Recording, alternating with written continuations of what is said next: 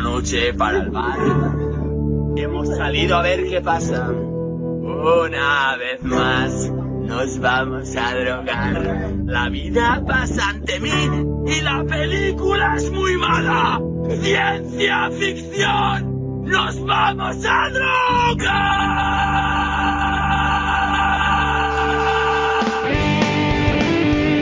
Hola a todos, esto es Sujétame el Cubata, bienvenidos.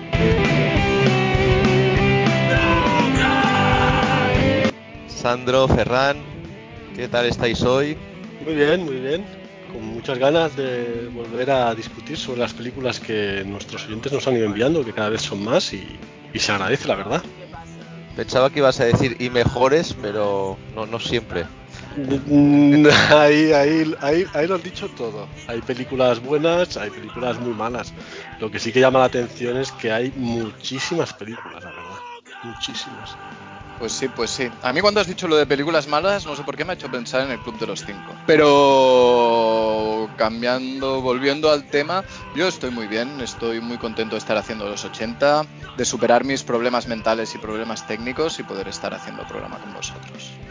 Pues bienvenidos a todos a este segundo capítulo dedicado a las películas de los años 80, la década en la que algunos se pensaban que Europe y sus peinados molaban. Recuerdo que os estamos invitando, como ha dicho Ferran, a enviar una lista de tres películas cada uno de dicha década. Nosotros vamos a valorar todos los films que nos enviáis y vamos realizando el ranking definitivo de las películas de los 80. Tras el primer episodio, el ranking actualmente está de la siguiente manera. 1. El Imperio contraataca. 2. Los Goonies. 3. Aterriza como puedas. Y después del podio tenemos Regreso al Futuro 2, Super Detective en Hollywood, La Chaqueta Metálica, El Precio del Poder, Dirty Dancing, Todo en un Día, Rainman, El Club de los Cinco y actualmente en la última posición, Este Muerto está muy vivo me gustaría decir algo y, y, creo que Sandro estará conmigo. Quisiera agradecer a Alex que cada vez se le ocurra más. Y hoy especialmente porque ha puesto, está impostando una voz como de, de Martin Riggs después de una buena resaca e intento de suicidio. Y realmente lo está clavando. ¿eh? He estado viendo muchos vídeos de Iñaki Gabilondo a ver si, a ver si se me pega algo. Anda cerca, anda cerca hoy. Vamos a ir con la primera lista del día. Elegimos las listas tras un sorteo bajo la supervisión de un notario. Y en este caso, la primera lista de hoy nos la envía Mark. Muchas gracias, Mark. Y aviso de que Mark va con todo. No ha venido a hacer prisioneros. Dentro de la lista de Mark, quiero empezar por todo lo alto, por una película en la que la novena sinfonía de Beethoven está sonando todo el rato, por la que es la mejor película de Navidad de la historia. Estoy hablando de una película de 1988, dirigida por John McTiernan. Para mí es una auténtica obra maestra y se titula Die Hard, Jungla de Cristal. Pues sí, coincido, una obra maestra. Antes que nada, me gustaría también agradecerle a Mark, nuestro top fan. Lo siento por los demás, pero se ha, ganado, se ha merecido el título. Le quería decir que muchas gracias. Y que JPKY, hijo de puta. Te llevas un 10 por meterle esta película de 10 a la lista. ¿Qué podemos decir de Jungla de Cristal? O yo personalmente. Yo creo que es una de las mejores películas de acción hechas en toda la historia y que a día de hoy se mantiene igual de maravillosa que hace poco tuve, la suerte de volverla a ver en el cine. Y es una experiencia totalmente diferente. En el cine se folla cualquier película de acción que se pueda hacer hoy en día. Y Bruce Willis es John McClane, no hay más. Bueno, yo si se me permite opinar, a mí me gusta, es una buena película de acción, la verdad es que está muy bien, hay espectáculo, tiroteos, mamporros, hay una visión humorística, pero no me parece de las mejores películas de acción de la historia, personalmente, la verdad. ¿Y cuál pondrías por encima? Por, por favor. Pues mira, Mira, una que vi hace poco, es verdad. Eh, así por encima de acción pura y dura y trepidante, me encantó la, la nueva versión de Mad Max. No. A ver, no nos vamos a meter con Mad Max Furia en la carretera, por cierto, ese es el título de la película, Ferran. Hablemos con propiedad. Yo es Pero- que los, los subtítulos en español ya no. No, en inglés se llama Mad Max Fury Road, es lo mismo. Ya, ya lo sé. Pero bueno, a ver, yo creo que son dos películas que no se pueden comparar. Quiero decir, Jungla de Cristal es una película que es que yo creo que, que inicia un género, que es la película de acción del héroe que se ve en un momento dado encerrado, solo, sin armas, sin comunicación con el exterior, salvo, salvo pues los detallitos que hay, ¿no? Que ya hablaremos en Jungla de Cristal. Él solo contra los, contra, en este caso, terroristas, ¿no? Que por cierto, comandados por, por un soberbio Alan Rickman. Alan Rickman soberbio siempre, pero en este caso el Hans Gruber que construye para mí es uno de los, de los villanos, diría en honor a ti, Ferran, más mitológicos de la historia del cine. Ahí, ahí te doy la razón, porque creo que uno de los puntos fuertes de esta película es que los villanos están muy bien elegidos y, y todo el mundo se acuerda de, de Hans Gruber, de su hermano el rubio, que no sé el nombre artístico, o sea, su nombre es real, pero que... No, el hermano la- es el malo de la 3, tío. Exacto. Ay, perdón, perdón, es verdad. Matan a su hermano el primero, es verdad, es verdad, me he confundido. Y luego el friki del ordenador, el, el negro que está ahí intentando agujerear la cámara corazada. Esos tres, ¿te acuerdas? Vamos, sí o sí. Y eso es un logro de la película, que, que los villanos son muy buenos. Yo, yo diría que, que antes que del, del, del ordenador, pues me acordaría más del policía que le ayuda desde fuera, que es Reginald Bell Johnson. Para mí un personaje mucho más mítico y reconocible de la película. O Robert Davy, eh, Jake Fratelli haciendo de, de agente del FBI, del FBI totalmente pasado de vueltas y chalao. Pero ese no es un villano, coño, es el agente de FBI. Sí, pero está como una chota, hace un poco de villano. Bueno, por su... a él le da igual matar a McLean. Sí, está zumbado. No, a mí eh, estoy de acuerdo en esos villanos, son muy buenos y eso es eh, uno de los puntos fuertes que la diferencian de, de posteriores copias, la verdad. pero tiene, lo tiene todo. Tiene acción, tiene cachondeo, porque McLean es un cachondo, tiene, tiene, no sé, hay, hay, como cuando creo que mata al primer terrorista que se lo envía en ascensor con el mensaje de ho, ho, ho en la camiseta. Cuando se encuentra sin los zapatos, que las primeras botas de este terrorista que consigue tiene pies de bailarina y no las puede usar. Bueno, escenas míticas, hay, hay los túneles de, ve- de ventilación, el ascensor, el- el salto de la azotea. Lo tiene todo, desde que empieza no para. Yo, la verdad, creo que junto con En busca del arca perdida es una de las mayores y mejores películas de acción que se han hecho nunca. Eh, yo estoy de acuerdo para pon- poner un poco de orden a, a nuestras ideas. Primero, por si hay algún despistado que no haya visto la película, explica la historia de John McClane, que es un policía de Nueva York, que en Navidad viaja a Los Ángeles para visitar a su mujer, que está trabajando ahí desde hace unos meses. La relación con ella no, no está en su mejor momento. Y entonces él es invitado a su llegada a una fiesta que hay en la torre Nakatomi, que es donde trabaja la mujer. Durante esta fiesta, unos terroristas invaden la torre, toman de rehén a todas las personas que están ahí, excepto John McClane. Yo creo que es una película perfecta en su género. Los tempos están súper bien medidos. Ningún detalle es baladí en la parte introductoria, sobre todo él ve que su mujer tiene su foto en su despacho y la tapa, y entonces eso provoca que en un principio los malos no sepan quién es él. El ir descalzo es porque él llega cansado y entonces le proponen que se relaje los pies y esto luego en la película, bueno, luego durante toda la película se va paseando descalzo, que es como su punto débil. Y mm, en relación a, los actores, el, el casting es maravilloso. Alan Rickman, del cual habéis hablado, que es Hans Gruber, su nombre en la película, es un tío que no había hecho cine antes. Era una estrella del teatro inglés y básicamente ni lo necesitaba ni le interesaba. Y en una gira de una obra por Estados Unidos, eh, John McTiernan lo ve y le ofrece el papel. Y Rickman lo acepta en plan diversión. Y Es una película que, bueno, esta película, cualquiera en la que haya actuado Alan Rickman, si lo veis en versión original, os dais cuenta de que es un tipo con un dominio de la voz absolutamente maravilloso. Y luego, el que tiene una historia curiosa también es el es Carl, que Ferran pensaba que era el hermano de Hans Gruber, pero no. Que Carl es interpretado por Alexander Godunov, que es un tío que nunca había hecho cine de acción antes y parece nacido también para ejercer de malo. Eh, es el, que tiene el pelo largo rubio, ¿eh? es el, el último sí, creo, malo a morir. Creo que era, creo que era bailarín. Exactamente, es que era un tío que era una de las principales estrellas del ballet Bolshoi. Y en una gira por Estados Unidos solicitó asilo político y se quedó ahí. De hecho, dejando a su mujer, quien también pertenecía al elenco del Bolshoi, pero ella prefirió volverse a la madre patria Unión Soviética.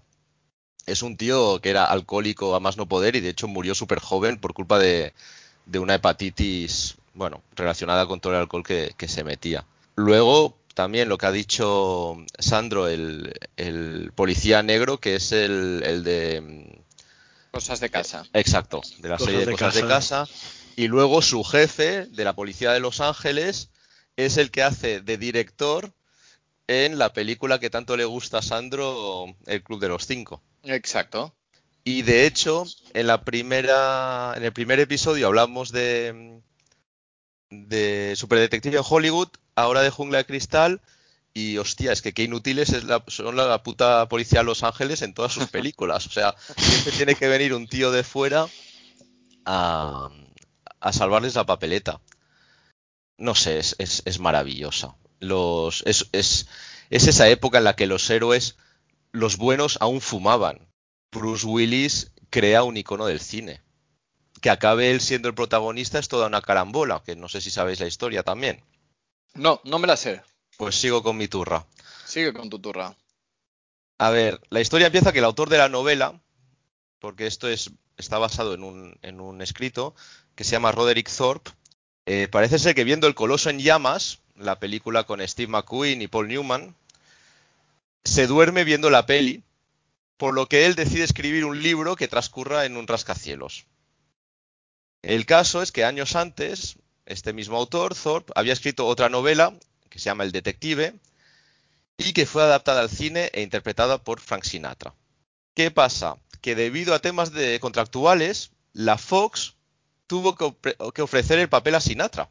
Pero por suerte, eh, Frank Sinatra consideró que ya se le había pasado la edad de ir dando volteretas en, en camiseta banderado entre cristales rotos y rehusó participar. Y entonces, teniendo en cuenta que el director es McTiernan, piensan en Arnold Schwarzenegger, que acaba de rodar Depredador con McTiernan. Ahí, ahí sí, ahí sí que sé por dónde vas. Y entonces Schwarzenegger lee el guion y al parecer le parece algo sosainas. Y entonces pide que se lo adapten. Y de hecho lo empiezan a considerar como que se puede hacer una segunda parte de comando con este guion. Total, que mientras tanto el guionista tiene una bronca con su mujer un día, pega un portazo y entonces pilla su coche y se va a dar una vuelta. Y el tío tiene un accidente. Que al final no le pasa nada, pero el, accidente es contundente. Y entonces él, tras ello, no puede parar de pensar que casi se muere sin haberle pedido perdón a la mujer.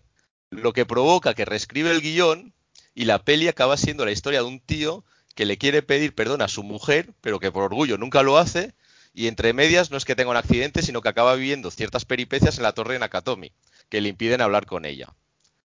Y claro, como Schwarzenegger lo de expresar emociones le queda regular, pues queda descartado y acaban eligiendo al tipo este que salía en Luz de Luna y que nunca había hecho ninguna película de acción.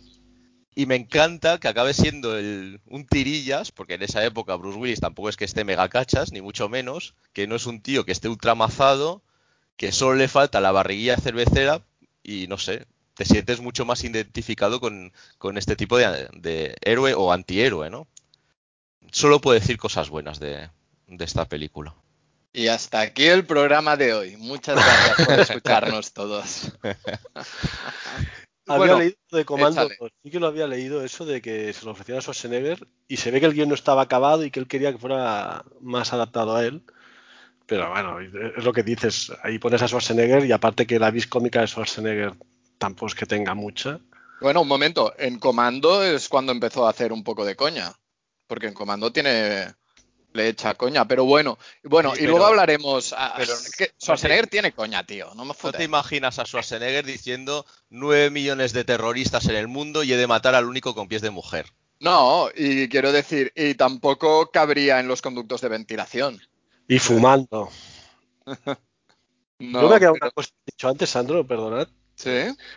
Es que has comparado Jungla de Cristal como una de las mejores pelis de acción con En busca del arca perdida.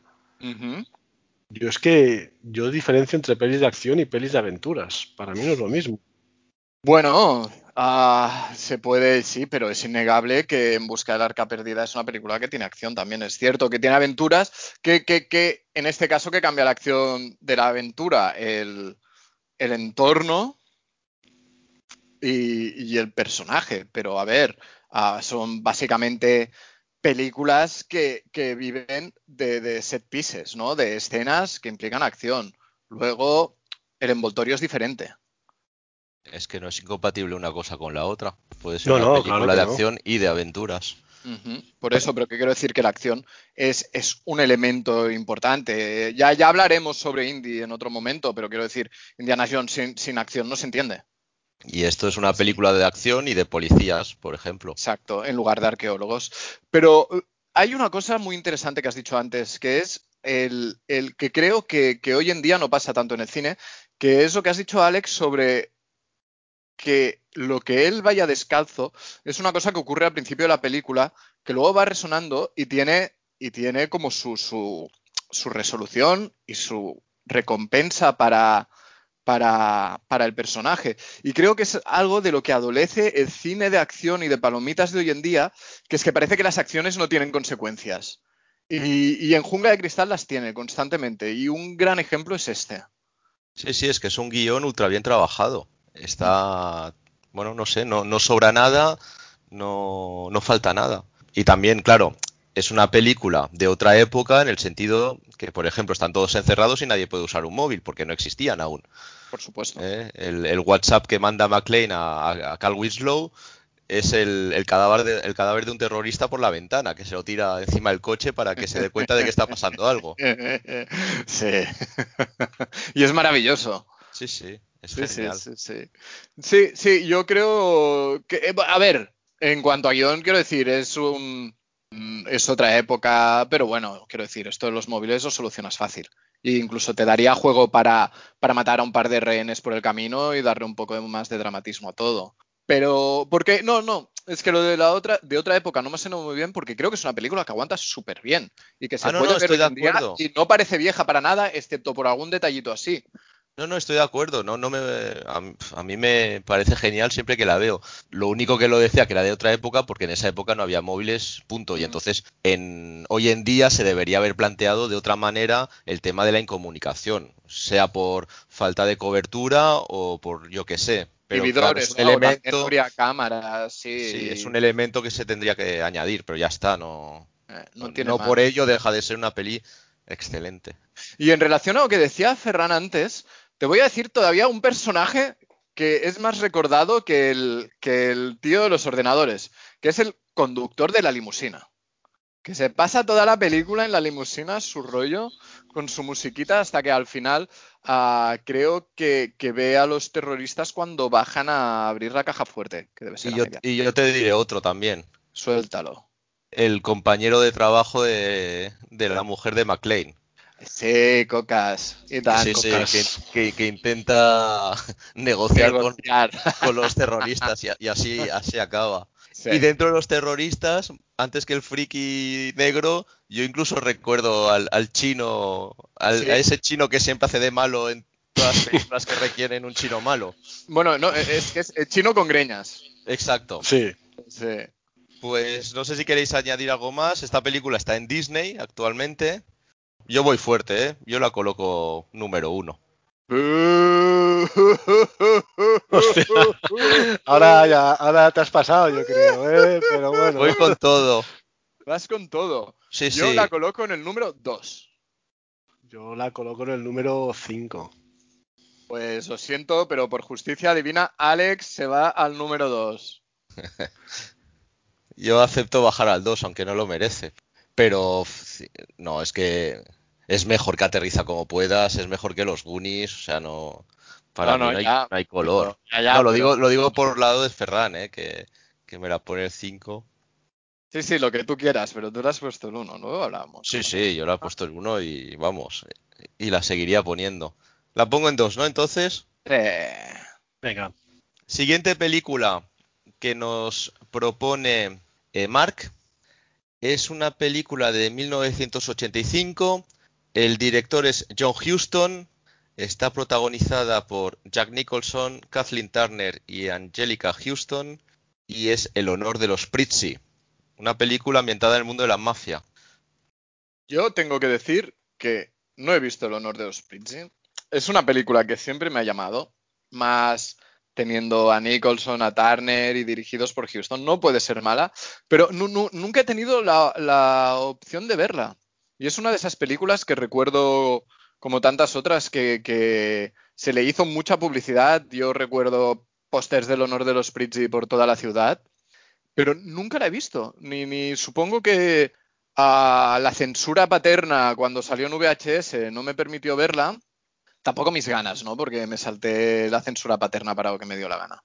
Pero, pero no la he visto, así que hasta aquí lo que yo puedo decir de la película. Bueno, sí, que amamos a Catherine Turner, al menos yo.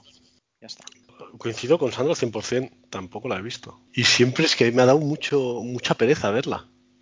Alguna vez he tenido ocasión y ha sido en plan, "Pf, bueno, ya la veré otro día, ya la veré otro día y no hay manera. Lo Pero la pregunta es, ¿la, ¿la dan en algún lado? ¿Está en alguna plataforma? No, actualmente no está en ninguna no está en ningún lado. Es que no, no. A no está. Quiero abrir eh, ofertas de trabajo para participar en este podcast. O sea, necesito dos colaboradores que se vean las películas y puedan hablar de ellas. Menuda vergüenza. ¿Me estás diciendo que debería haber cometido actos ilegales para Y no- poder Y venir no hoy? los mequetrefes que, con quien estoy debatiendo hoy. Pues el honor de los Prizzi. Yo Pero sí si que la he te visto. encanta, venga, suéltate, pero si te encanta, va, no llores. Ahora, claro, ha- habéis hecho el ridículo y entonces lo disfrazas en te encanta hablar a ti. No, esto no va así. Pero bueno, el honor de los Prizzi está ambientada, como he dicho antes, en, en- en la mafia y en realidad Jack Nicholson eh, es un asesino a, a sueldo al servicio de eh, la familia Prizzi. Te voy a ayudar. No la he visto, pero he hecho unos ciertos deberes. No es la típica película de asesinos a sueldo que se enamoran y entonces a los dos les llega el encargo de matar al otro. Sí, más o menos. Entonces él conoce a Kathleen Turner por un- una serie de circunstancias. Él se enamora de ella, ella no tanto de él, pero bueno, hace como que. Y eh, la película es como, bueno, poco una película de enredos y, y entonces, pues lo dicho, que Es graciosa. no mucho. A mí es que no es una película que, que me guste mucho, la verdad. Entonces, Me parece una película fallida. Me parece que es una película que tiene buenos mimbres, pero que al final se queda en un. Ay, no, no acaba de, de gustarme. Eh, Jack Nicholson hace un papel como. Bueno, parece. Se enamora perdidamente de Kathleen Turner y entonces, debido a ello, su- los actos que, que acomete son bastante estúpidos. Aparte es que. No sé. Se enamora muy, y está muy pasado de vueltas. ¿Es Nicholson, Nicholsoneando o no? No demasiado. Y aparte es que se enamora como muy rápido, es como muy absurdo esta, esa fase de, de la película. Y bueno, sí lo he dicho, que al final, bueno, llega un momento que a Nicholson le encargan cargarse a Turner y a Turner a, a Nicholson, pero entonces se medio alían, intentan a- acabar con, con los Prizzi y así se ya desarrolla la película. Pero bueno, entonces, si no la habéis visto, la voy a colocar yo donde me dé la Sí, gana. ¿dónde te da la gana ponerla? Mira, yo, yo Por te ayudo. Yo te ayudo. Yo la pondría Tú me puedes entre ayudar, Rayman no. y el Club de los Cinco. Eh, sí, me parece bien. Me parece Si es bien que esa posición. Pues, sepa- separados al nacer, macho. Si sois siameses, lo sabemos todos. Me parece No, bien. Es, es utilizar el raciocinio un poco, intentar aportar. Yo, yo cerraría las vacantes a una. Ahí lo dejo. No, no, no, no, no es suficiente esto, ¿eh? No, me habéis decepcionado sobremanera.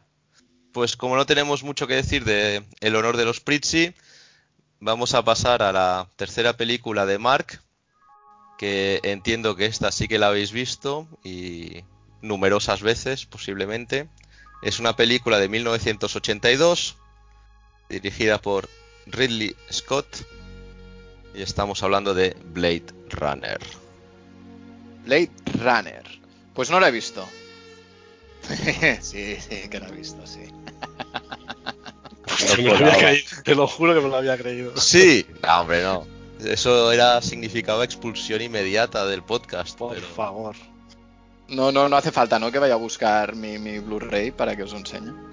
No hace falta, sobre todo que los oyentes no lo van a ver. Es una película maravillosa. Y os dejo hablar. Uf, yo Blade Runner... Va, Ferran, que estoy hablando... No estás hablando nada, habla tú. Y luego entro yo con el paraguas y hacer que la bilis corra hacia mí. Uy, uy. Bueno, yo es que lo que ha dicho Alex es verdad, es maravilloso. Para mí es una obra maestra. Es, es perfecta. Es una película perfecta. Es que mm, no sé qué puedes encontrar, Sandro, que, que me haga cambiar de opinión. Pues ya que, que tenéis tan poco que decir en este momento, No, yo- aprovecho, sí que- yo sí que aprovecho que mi momento y empiezo con mi turra, que merecida la tengo. Yo os puedo hacer tres posibles críticas de Blade Runner. Una, del niño pequeño que la vio. La segunda, poniéndote en contexto en el año 82, cuando salió. Y la tercera, desde hoy en día. Cuando la vi por primera vez de pequeño, tengo que decir que me pareció un coñazo de proporciones bíblicas. Me pareció lenta. Me pareció un poco incoherente. También reconozco que la vi muy pequeño y no entendí por qué todo el amor hacia la película. También tengo que decir que me enamoré de Daryl Hannah. Entonces, vista desde el año 82, poniéndonos en contexto. Y es una película que indudablemente rompió los moldes. Nunca se había visto nada igual. Ha influido en multitud de creadores a posteriori, ¿no? De, diversos. De diversas formas de arte. Incluso podría deciros, yo que sé, Hideo Kojima, un gran director de videojuegos que está totalmente influenciado por Blade Runner. Hizo juegos incluso de temática muy parecida, con otros nombres, supongo, por temas de licencias. Y quizá fue una precursora de- del género cyberpunk, ¿no? Estas, estas distopias en la que la gente es muy pobre, toda la polución que hay, el look, la pobreza. Y estoy de acuerdo el impacto que tuvo, ¿no? Al nivel de lo que pudo ser un Star Wars. Pero también os tengo que decir que vista desde ahora es una película que revisiono cada cierto tiempo. No la considero una mala película, pero me parece que tiene fallos muy grandes, tiene unos problemas de ritmo salvajes, no sé si es por culpa de que hay siete versiones diferentes de las películas, yo creo que no ha acabado de, enve- de envejecer bien, hay momentos que son totalmente por la cara, como por ejemplo cuando Rutger Hauer aparece al final con una paloma blanca en la mano por la cara para soltar para soltar sus frases que sí, que está todo muy bien, pero pero es por la cara, es incoherente, es, es, es hecho porque sí, por el postureo de darle ese, ese trasfondo espiritual, que creo que la película en sí misma tiene menos del que le damos nosotros al verla. Y para acabar, diré que no sé si Harrison Ford actúa bien en esta película o la hace por la cara y justeando. Harrison Ford mola mucho. Pero gran actor, lo que se dice gran actor, no ha sido nunca, ¿eh? No, pero estamos hablando que esta es una película. O sea, esta es una película, creo yo, a la que los actores se les pide no tener sentimientos, sobre todo los humanos. Los humanos tienen muchos menos sentimientos que, que los replicantes, ¿no? Que es uno de los temas de la película. Claro, y a Ford, en el momento que le quitas su parte tan carismática como la que tiene haciendo de Indy, haciendo de Han Solo, yo, yo creo que, que justea en esta película, yo creo que justea bastante Harrison Ford. No así como los otros actores. Sí, de hecho creo que es la mejor interpretación de Roger Hauer en su carrera. Posiblemente. Porque tampoco es que sea un, un tipo coleccionista de nominaciones de Oscar, por decirlo suavemente. No, pero vaya, Hauer, yo, mi opinión es que era un actor bastante implicado y bastante versátil. Está claro que no era el mejor actor de la historia, pero bueno, uh, también tenemos a Edward James Olmos que está top. Tenemos a todos, para mí, todos los replicantes, Daryl Hannah, el actor que hizo de Cocopera en Tango y Cash, el doctor Tyrell es maravilloso, incluso el ingeniero que tiene los muñecos en casa. Para mí todos esos actores están muy bien, pero a Harrison, sé tú, no, no, no sé qué quieres que te diga, es que da la sensación... No, no, no sé si es él que no supo darle o, o si la indicación que tenía era que se comportara, que actuara de esta manera, ¿no? Porque sabéis que la película ha tenido siete versiones, ¿no? En las cuales, en las siete versiones se ha pasado de que él era simple un mata robots a la versión final en la que te dejan con la duda de si él es un replicante o no.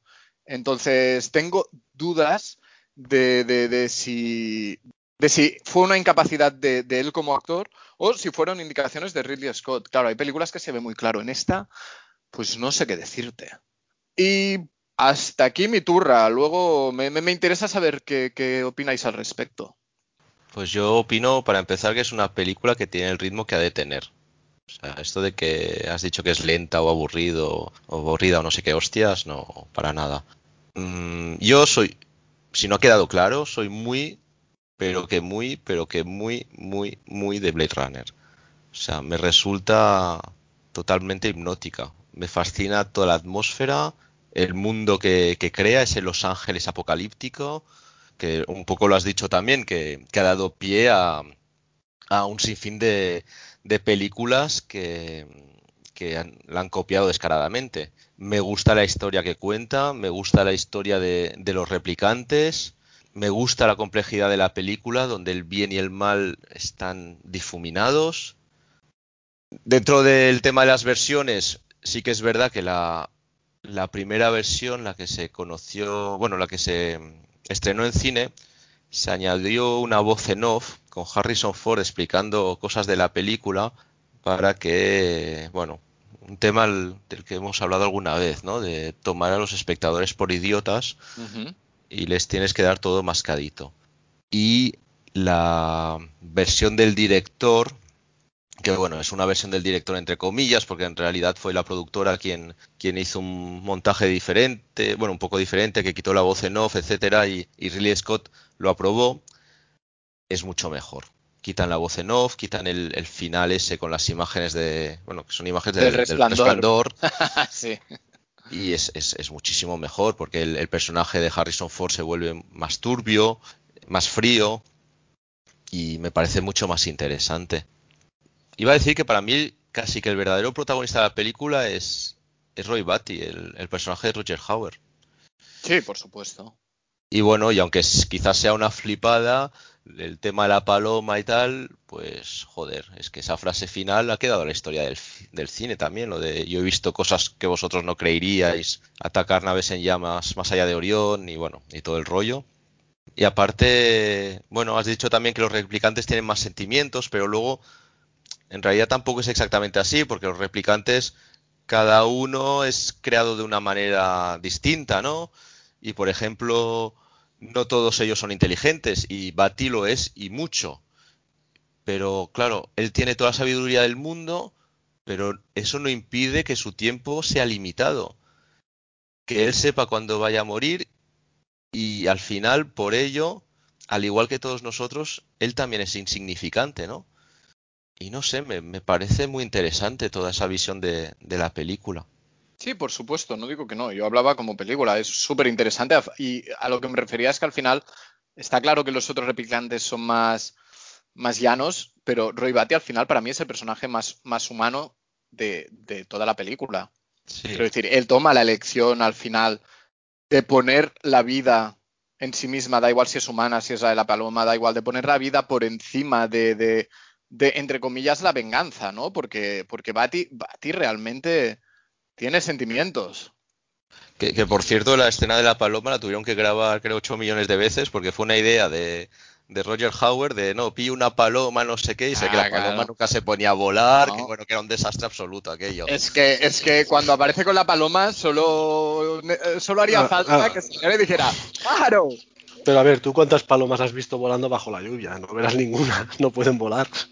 ¿Y tú, Ferranator, Yo- qué dices? Es que, no sé, Alex lo ha dicho bastante bien. Es que me gusta todo esta película. Hasta sus defectos, que, sí, que hubo, hay distintas versiones, que retoques de guion, que montaje. Todo en ello contribuye a, crear ese universo de Blade Runner que, para mí es icónico. No, o sea, a mí me sorprende que digas que, ha envejecido, que no envejece bien, porque yo creo que es totalmente lo contrario, envejece muy bien. Y, cada vez nos estamos acercando más a lo que esta película indicaba que iba a ser. O sea, unas ciudades infinitas, superpobladas, todos apilotonados unos encima de los otros, unos pocos en la élite y la mayoría ahí a pie de calle. El, el rollo de la interlingua, lo que habla el personaje de Gaff, el, el policía que lo acompaña. Sí, el teniente Castillo de, de corrupción en Miami. O sea, Y el, y el- un momento, y el almirante Adama de Battlestar Galactica. Sí. Bueno, yo, yo no sé todo eso, pero a ver, yo es que creo que tiende hacia eso. No, no- al final no se hablará ni inglés, ni francés, ni español. Se hablará una mezcla de todas esas lenguas en el futuro. Y, y no sé, no, a mí me encanta. Es que Yo, yo, yo no he hablado de la temática, yo quería decir como película. La temática, como por película es, está muy bien el tiempo, es decir, la- no le falta ritmo, es que yo creo que tiene el ritmo adecuado para lo que nos están explicando. Y, aparte se ve cómo evoluciona. Los replicantes se comportan más humanos que los verdaderos, en teoría, humanos, porque realmente el personaje Harrison Ford actúa como una máquina. O sea, no se cuestiona nada. Él le han dicho mata a los replicantes y va por ellos uno a uno.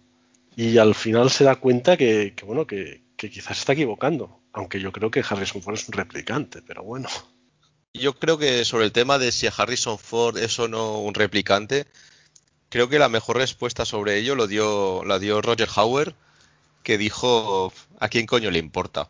O sea, que cada uno se haga su visión y, y todo perfecto.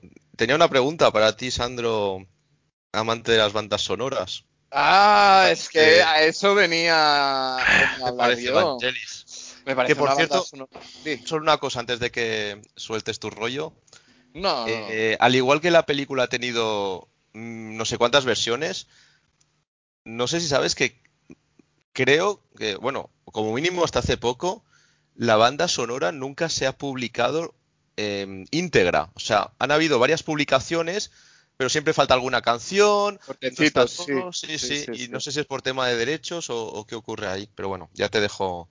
No, no, ya que saques el tema, no, no, es que, a ver, yo tengo que decir que, que Blade Runner no me disgusta. La banda sonora, precisamente, la, la- he tenido, la tuve de pequeño y la película creo que la he tenido en todos los soportes en los que ha salido. Hasta ahora, pues el Blu-ray este último que me compré, que es el, el Final Cut, ¿no? La última versión, la séptima. La banda sonora de Evangelis me parece la perfección para esta película. Pilla el tono perfectamente, acompaña a la película perfectamente. No ha envejecido mal. Y, y tengo que decir que la música de los créditos finales me sigue pareciendo acojonante. Es la polla. Sí, o sea, Increíble. acabar una película con esta música, ya, ya, ya, ya puedes acabar como quieras, que, que vas a acabar bien.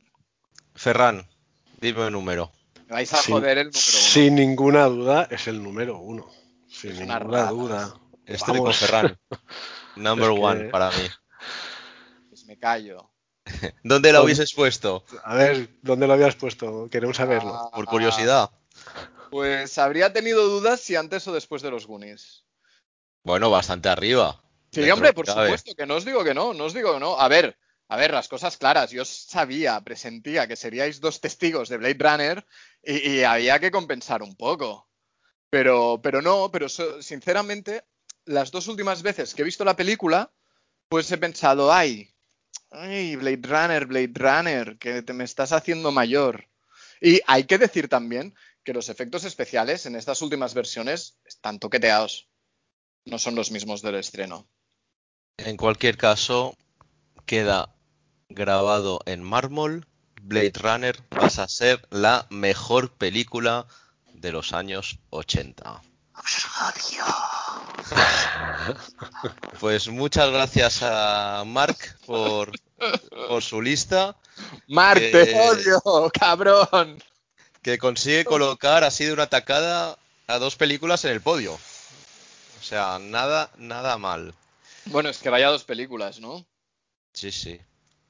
La siguiente lista nos la envía Mary y creo que su lista también tiene bastante tela por cortar.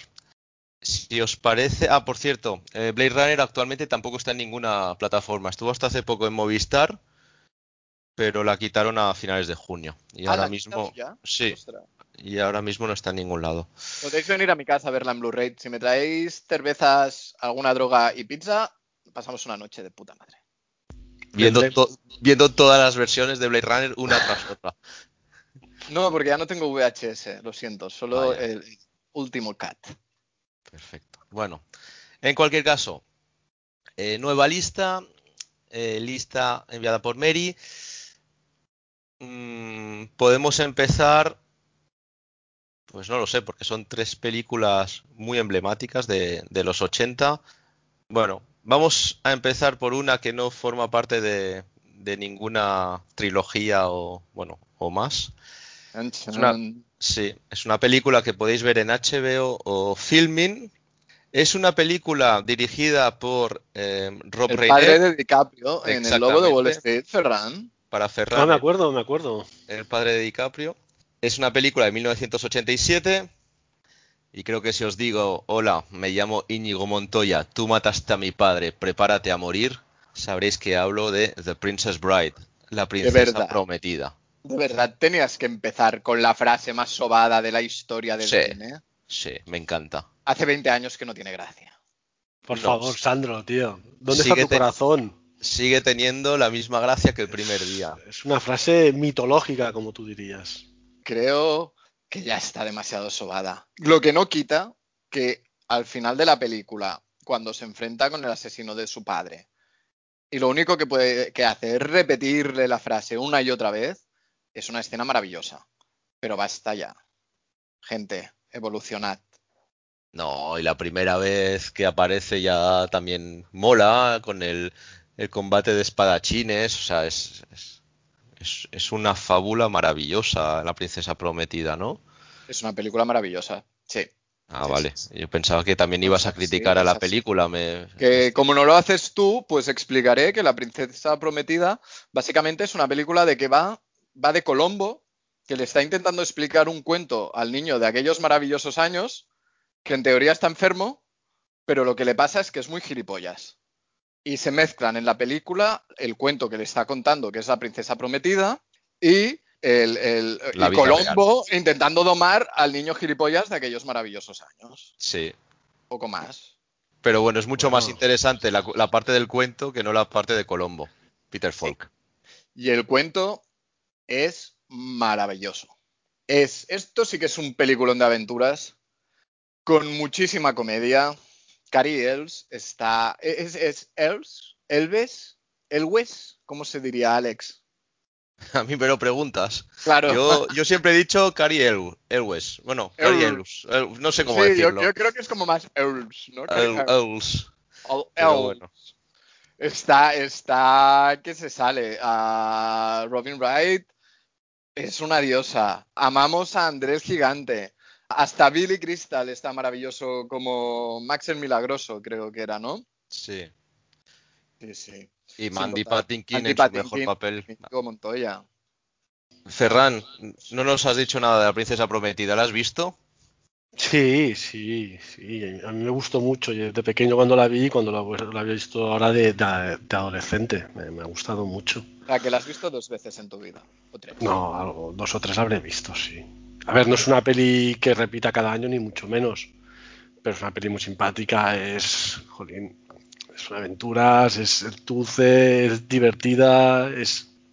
Es una muy buena película que, que creo muy necesaria que, que viera mucha gente, Todo iría mucho mejor. Yo, creo que, es una película imprescindible en la década de los 80. Para mí es una...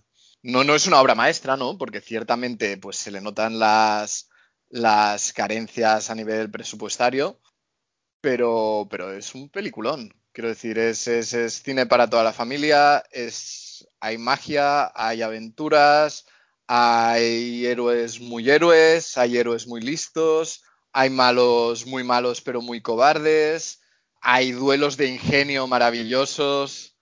Creo que es una película que el día que tenga hijos será una de las primeras que verán, tengan la edad que tengan. Creo que solo por ese duelo de espadachines entre Íñigo Montoya y, y Cari Elwes me merece la pena. Maravilloso cuando los dos dicen que en realidad Sí. no son zurdos. Sí, que empiezan los dos a combatir con la mano izquierda y en un momento dado uno dice, "Ja, pero yo soy diestro, ahora lo vas a flipar. Y otro dice, "Ja, pues yo también. Es fantástico. Muy grande. Sí, sí, sí, sí. Y el, y el duelo de ingenio con el. Con, con, con los, lo- las bebidas envenenadas también es Sí. maravilloso. Es, es una gran, gran, gran película. La queremos. Parece ser que en el papel que finalmente recayó en André el Gigante, uno de los que mm, postuló para ello fue Liam Neeson. Anda. Es un tío alto, grande. muy tío alto, grande, sí. pero claro, al lado de André el Gigante, pues no. No, y aparte no veo a Nixon haciendo ese papel de tonto bonachón. No puede, no. Sí. No, no, André el Gigante es perfecto para, para el Sí. papel. Que de hecho, bueno, hoy no es el tema del día, pero para quien no lo haya hecho, si quiere investigar sobre la vida de André el Gigante, merece mucho la pena, ¿eh? Es, era un tipo peculiar. ¿No, ¿No salió un docu hace pocos años sobre su vida? No lo sé, yo, yo me leí, yo me leí un cómic sobre su vida, que era, que estaba muy bien. Y nada, y parece ser que él estuvo súper a gusto grabando esta película, porque, claro, era un tío que en la vida real todo el mundo, pues, lo, lo miraba, tal, lo señalaba, era como el bicho raro, y aquí no se sintió como un bicho raro, ¿no? Todo el mundo lo, lo adoptó como un uno más en el elenco, y, parece ser que disfrutó mucho del, del rodaje. Hombre, en realidad dan ganas de abrazarle. Y, y- y ahora pensaba, parece, parece como si fuera una mezcla entre Slash y Sloth, ¿no? De los Goonies. Hostia. Joder, hostia, no sé. ¿eh? Un poco rebuscado esa, no me parece. Hostia, me ha gustado a mí, ¿eh? Yo, yo, lo- yo le doy mi beneplácito a este. Yo no, yo no, eh, yo no. Pues no sé si queréis comentar algo de esta película. Pues O- dos cosas, sí, que Ferran debería verla más y que si hay algún oyente que no la ha visto, que corra a verla. Para pasar un buen rato y acabar la película alegre y con un buen corazón. Aunque el niño de los maravillosos años sea un gilipollas. ¿Y eso por qué, Sandro? ¿Pero tú has visto la peli últimamente? Hombre, es que la peli El niño es, es muy idiota. Sí, Sí. vale, pero es el papel que ha de hacer. No, no le odies por eso, hombre. Al final el, el chico pues se da cuenta. O sea, el, el abuelo le, le explica el libro y se da cuenta. Eh, Es parte de todo el juego. A ver, no por ser niño deja de ser idiota. Entonces, Y vale, todos es- sabemos que mañana cuando haya pasado la peli y se vuelva a levantar, volverá a ser un gilipollas. No, hombre, no. La gente cambia. Bueno, bueno. Bah. A ver, ¿dónde me la colocáis? Yo te la pongo la número. La número 7. La pones entre su... no, entre Regreso al Futuro 2 y Super Detective en Hollywood. No, no. Entre Super Detective en Hollywood y la chaqueta metálica, perdona. La 8. Pues. Pues yo la iba a poner por encima de Super Detective en Hollywood. Estoy pensando, es que Eh, Está Es- pensando. uf, las dos son muy emblemáticas, ¿no? De... Sí, pero a mí Yo me creo que la, yo creo que la podría, la pondría por encima, ¿eh? Podría por encima La princesa prometida que Super Detective en Hollywood. Tiene más elementos que mm, me hacen recordarla, ¿no? Entonces, pues Yo nada. estoy de acuerdo, aunque Ferran vuelva a rabiar. No, no, no, viva la democracia. Si queréis por encima, por encima. Eh, Pero parecéis hermanos siameses. Si se viera pel- las películas, quizás las colocaría en otros sitios. Vale, pues nada, número 7 de la lista, La princesa prometida. Vamos a seguir con la primera película de la que vamos a hablar de este director. Sí, en el primer programa no, no mencionamos ninguna de sus películas, es el señor Steven Spielberg, que en los 80, pues bueno, tiene, tiene bastantes, bastantes películas. Bueno, Entre- creo que podemos decir que ouneó los 80 este señor. Sí, Es sí. decir, No, no, no hay más. Entre otras películas, se sacó de la manga una trilogía con un arqueólogo con látigo y chaqueta de cuero y sombrero. Y aquí tenemos la segunda parte de, de la, de la trilogía, que es Indiana Jones y el Templo Maldito, de 1984. Indiana Jones and the Temple of, the, ah, and the Temple of Doom, en su versión original. Yes, que es la segunda o la primera, depende de cómo te lo mires. es la, segunda que se rodó, pero las peripecias de esta película transcurren antes de la primera. La precuela de las precuelas. Sí, de hecho siempre me ha hecho gracia eh, este aspecto porque mm, se supone que, bueno, se supone no, transcurre antes, pero hay una escena que está relacionada con la anterior. Que no sé si recordaréis que en, en la primera de Indiana Jones, en un momento dado, sale un tipo con un sable a, a pelear contra Indiana Jones y él lo mira y dice, este pringao se saca la pistola de lejos y lo mata, ¿no? Y en esta vuelve a ver la misma escena, que son dos tíos o que le, aparecen, y entonces pone la misma cara de voy a volver a sacar mi pistola, pero en esta ocasión no tiene pistola. Se la, ha perdido. Y, siempre me ha hecho gracia este punto, ¿no? Que en realidad pasa antes, pero esta escena parece que como que pase después, no sé si me. Bueno, pero esto pasa siempre, sí, pero es más de cara de espectador, ¿no? Yo Sí, creo que pasa totalmente. mucho en muchas precuelas. Tú cuando ves a una precuela de una película que ya has visto o de una trilogía o lo que sea, los directores y los guionistas siempre juegan con la información que tienes anteriormente.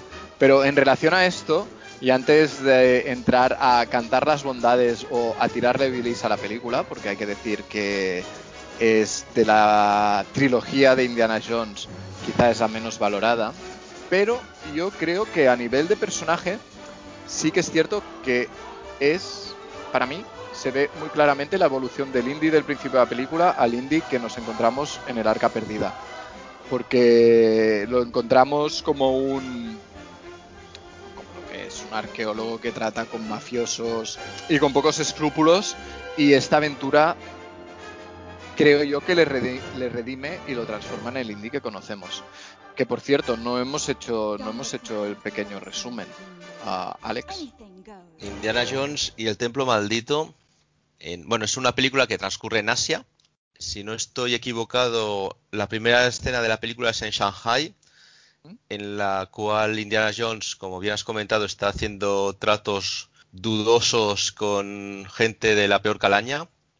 Y debido a ello, pues mm, acaba escapando en, en un avión que le hace aterrizar de mala manera en la India y en la India es en cierta manera contratado por un poblado que vive en la pobreza debido a bueno a las Están oprimidos por un culto, ¿no? Una Sí, secta que, exacto. que- que ha tomado la región. y les han eh, robado a todos los niños del, del poblado y, y de la, y la región, ¿no? Y entonces y las piedras de, sí, de, de poder. Bueno, la piedra que tienen ellos. y entonces Indy pues se dirige hacia este templo para para bueno salvar a este pueblo. Más o menos creo que sería este el Sí, resumen. estos son, son los Six Centimes. Sí, Vale, sí, sí. me parece fantástica esta película. Me encanta Indiana Jones y el Templo Maldito. Empieza a 300 por hora y no decae el ritmo de la película hasta que llega al poblado de, de la India. Me encanta el, el principio de la, de la película, en el cual, por cierto, aparece Dan Aykroyd en un rol de 3 segundos, creo. La escena inicial en el, en el restaurante este de, de Shanghai, que hay disparos por todos lados, que va- él va buscando la piedra, el antídoto porque la han, la han envenenado, es, es maravilloso. Se mezcla todo con el hielo. Sí, luego sí que es verdad que una vez llega al poblado de la India, pues la peli pega un parón, pero una vez llega al templo, me parece excelente otra vez. Toda la, la, la mitológica cena con la sopa de ojos y, y los sesos de... No, ¿cómo es? El sorbete de sesos de mono. La serpiente rellena de, de anguirillas o babosas o lo que Sí, sea. Ah, Y luego, bueno, cuando ya accede al, al- Porque esto es el palacio, digamos, a la cena, y luego accede al templo en sí. A mí también me gusta todo. La, cuando se escapan en el, en el trenecito este, bueno, no, en la no sé, vagoneta de la mina. la vagoneta, sí. Iba a decir que Ferran iba a decir la palabra exacta. Como, ¿Eh, ¿Lo he dicho bien, Ferran? ¿Es una vagoneta? Sí, sí, es una vagoneta de mina, correcto, correcto. Pues soy, soy muy de, de indie y soy, soy muy de las tres películas existentes de indie y soy muy de la dos. A ver, yo lo tengo que decir, hay cuatro películas, ya lo sabéis, pero bueno. Bueno, la cuarta sí es verdad, se está rodando, pero aún no se ha estrenado. Pronto sabremos de No, ella. no, me refería a la calavera de cristal, pero ya sé que es una lucha perdida. A mí me, me gusta mucho la, la, la dos. El Templo Maldito me parece que es muy, muy buena. Tiene muchas escenas míticas, creo que muchas más que en el Arca Perdida, en el sentido que se, que se recuerdan mucho más en el tiempo, como lo de Palacio, la persecución por la vagoneta. La escena que abre la película es, simplemente eh, maravillosa. Después la escena en el puente entre encima del río, esa escena, vamos, te pone los pelos de punta. A mí me chafa un poco la parte que va al poblado y el rollito este un poco de, de Indiana Jones salvador de los pueblos y demás. Y, y le da un parón muy bastante serio, yo creo, en medio de la película. Pero bueno, por lo demás es, es fantástica. Es, es acción, es aventuras, a cascoporro. Es un disfrute verla. Bueno, es que yo creo que realmente el- a nivel de acción la película tiene un, inicio mu- muy, fuerte y luego el final, pero en la parte central de la película no, no hay tantísima acción. Todo y que se dice que es la más oscura de las tres, está llena de coñas. Todo, todo el personaje que trae Kate Capshaw, la mujer de, de Spielberg, que es odiosa y maravillosa al mismo tiempo, es, es el recurso cómico de la película y no, y no el niño que lo acompaña, que es Data de los Goonies. Yo tengo dudas de si me gustan más El Templo Maldito o La Última Cruzada. Aquí os lo digo. Yo creo que me gusta más El Templo Maldito. Yo creo que es la más infravalorada, que era muy difícil hacer una continuación a El Arca Perdida, porque para mí El Arca Perdida, ya hablaremos, pero para mí es, es la perfección del cine de aventuras. Es una película que desde que empieza hasta que acaba, a diferencia de esta, la acción no para. Y El Templo Maldito sí que tiene toda la escena mítica que, bueno, eh, no lo hemos dicho, es que la película empieza con un número musical directamente. ¿Sabes? Spielberg ya haciendo lo que le da la puñetera gana. Igual se inspiró hasta en este inicio para hacer ahora la versión de West Side Story que va a hacer. Y yo, sin ser un experto en cine musical, el número musical me parece maravilloso. Cómo, cómo empieza en el club, se mete por la boca del dragón, pasa como a ese mundo onírico, luego ella vuelve a salir. La canción creo que es una versión de una canción musical antigua, me parece maravillosa. Y luego, bueno, todo el principio. Hemos dicho que todo transcurre en el club Obi-Wan. Guiño a Lucas. Hombre, esto es un guiño a Lucas.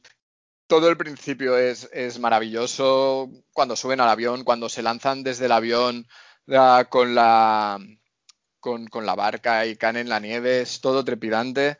Y luego, quizá entra más lento, pero claro, también tienes que poner un poco en contexto a los personajes de la película, ¿no? No puede ser que por la puñetera cara Indiana Jones y los otros dos personajes estén corriendo y teniendo aventuras sin, un poco de trasfondo, con lo cual es normal. Quizá te molesta lo de Indy Salvador de niños. Yo, creo que le redime como personaje y crea al Indy más heroico que nos encontramos en la película que habíamos visto antes. ¿no? ¿Cómo les gusta, no? A Lucas Spielberg no tanto, pero a Lucas esto de ir para atrás le encanta. Ah, tengo que decir que no se ha mencionado dos escenas que van seguidas, míticas también, que es cuando Indy y Willy están cada uno en su habitación muriéndose de ganas por encontrarse y, y de la frustración se enfadan y cómo se van persiguiendo el uno al otro lanzándose improperios por las habitaciones. Y la escena que viene después, que me parece que para mí es una de las escenas más recordadas, que es cuando, cuando Indy y, ¿cómo, ¿cómo, se llamaba el, ayudante en castellano? No lo sé. Bueno, y Data, lo dejaremos así, se caen en una trampa y necesitan que ella meta la mano en el agujero más lleno de bichos de la historia para tirar de una palanca y liberarlos. A mí me parece una peli maravillosa. El malo, no hemos hablado de Mola Mola es uno de los malos más icónicos de, de, los años 80 y de la historia del cine. Todo el look y el diseño del templo es maravilloso. El Kalima Shaktite cuando les quita el corazón y todo esto es una pasada cuando hacen el sacrificio humano. Y a mí me parece una película cojonuda. Yo, yo esto de, ah, es que no, es más oscura. Pues sí, es más oscura y es un peliculón. Punto. Es, es Tapón, el personaje. Tapón. Round. Sí. Data Tapón, ¿quién le importa? Y no hemos hablado de la banda sonora, una vez más del señor Williams, pero de las bandas sonoras de Indiana Jones es la más diferente que hay, pero el tema de las minas es un temazo, si se puede hablar así de una, de una banda sonora. Cuando Indy llega a las minas, también una de las imágenes más icónicas de la saga, cuando Indy aparece en las minas a salvar los niños, que se le ve justo habiendo cruzado un arco con la luz que le enfoca desde atrás, que se ve su silueta, por fin habiendo recuperado el sombrero y el látigo. Oh my god, quiero decir, es que es perfección en imagen y música. ¿Dónde la colocáis? Yo la pongo en el número 4, por detrás de Jungla Cristal y por encima de los Goonies. Estoy de acuerdo. Yo la pondría al número 3 por encima de la Jungla de Cristal, pero... Uh, podemos discutirlo, ¿eh? Bueno, no, no, no, no, no. Democracia, si queréis 4.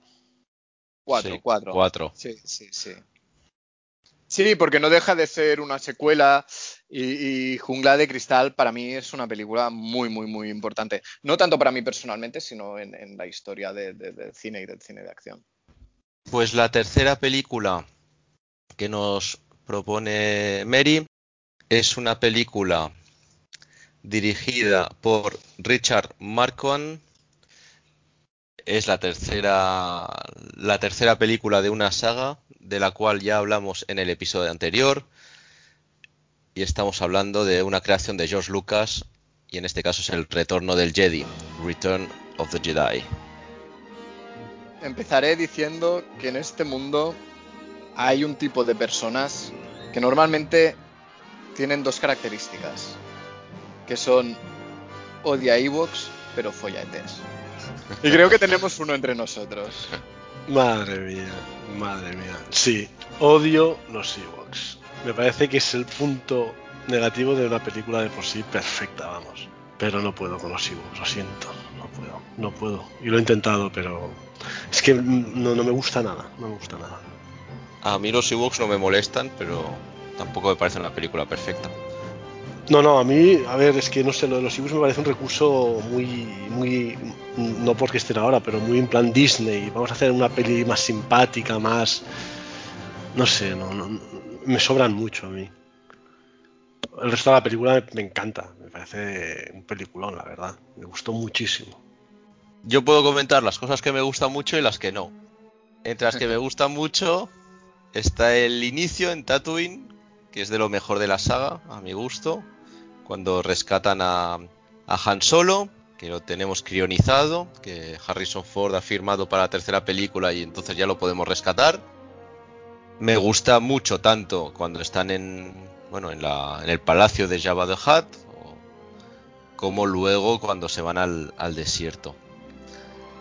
Luego más adelante en la película la persecución en motos speeders es genial yo creo que de pequeños todos nos queríamos subir a, una moto de estas y hoy en día pues sigue siendo una escena trepidante. El duelo final entre eh, Luke Skywalker por un lado y Darth Vader y, y el emperador por otro es fantástico. Y bueno, y del lado de las cosas que no me gustan de esta película, la música del final, que la cambiaron. claro, pero esos son cambios en la edición especial. Bueno, sí, a ver, en cuanto a los cambios, odio este cambio, odio lo del cambiarle la cara de Anakin y ponerla de Hayden Christensen. Odio el añadido digital del recorrido por las diversas ciudades de la galaxia celebrando la caída del imperio, que es un pegote. Totalmente de acuerdo. Y en cosas que no, que no fueron añadidas con la digitalización de la película, diría que la conversación entre Luke y Leia, en la cual Luke le, revela que su hermana, que es un, es un mojón, esa conversación es patética más no poder, que Luke le dice, pues sabes qué, pues Darth Vader es mi padre y la otra banda, pues no me jodas. Y él le replica, y tú eres mi hermana. Y entonces ella, ah, pues mira, ahora que lo dices, pues algo me estaba oliendo, ¿no?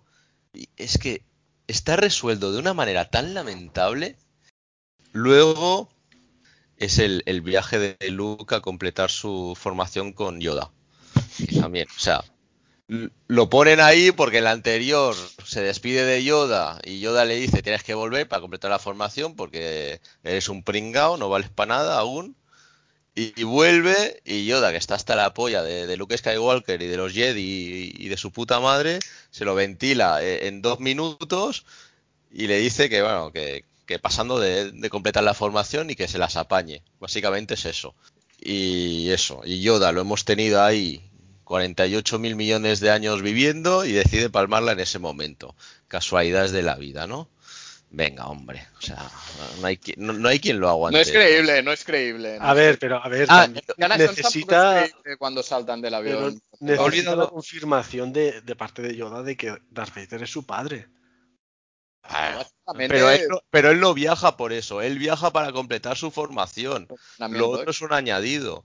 Y, y una cosa que sí me gusta, que ahora me he acordado, que vuelven a usar el diálogo de eh, te quiero, lo sé, pero invertido.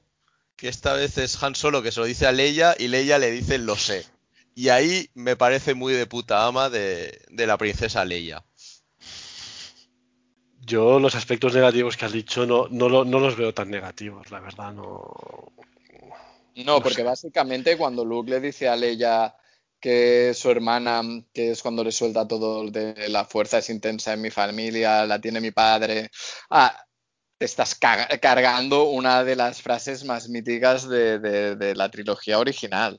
A ver, a ver, a ver, a ver, pongamos un poco de orden en el mundo. O sea, yo creo que esta película, como El Templo Maldito, tiene el gran problema de que viene después, se estrena después de una obra maestra como el Imperio contraataca. Por supuesto, tiene sus, sus fallos, pero como resolución de una trilogía, como Luke finalizando el viaje del héroe, como cerrar toda esta historia de, de un padre y su hijo, porque al final esto es lo que es Star Wars, luego lo puedes envolver de lo que quieras, es casi perfección.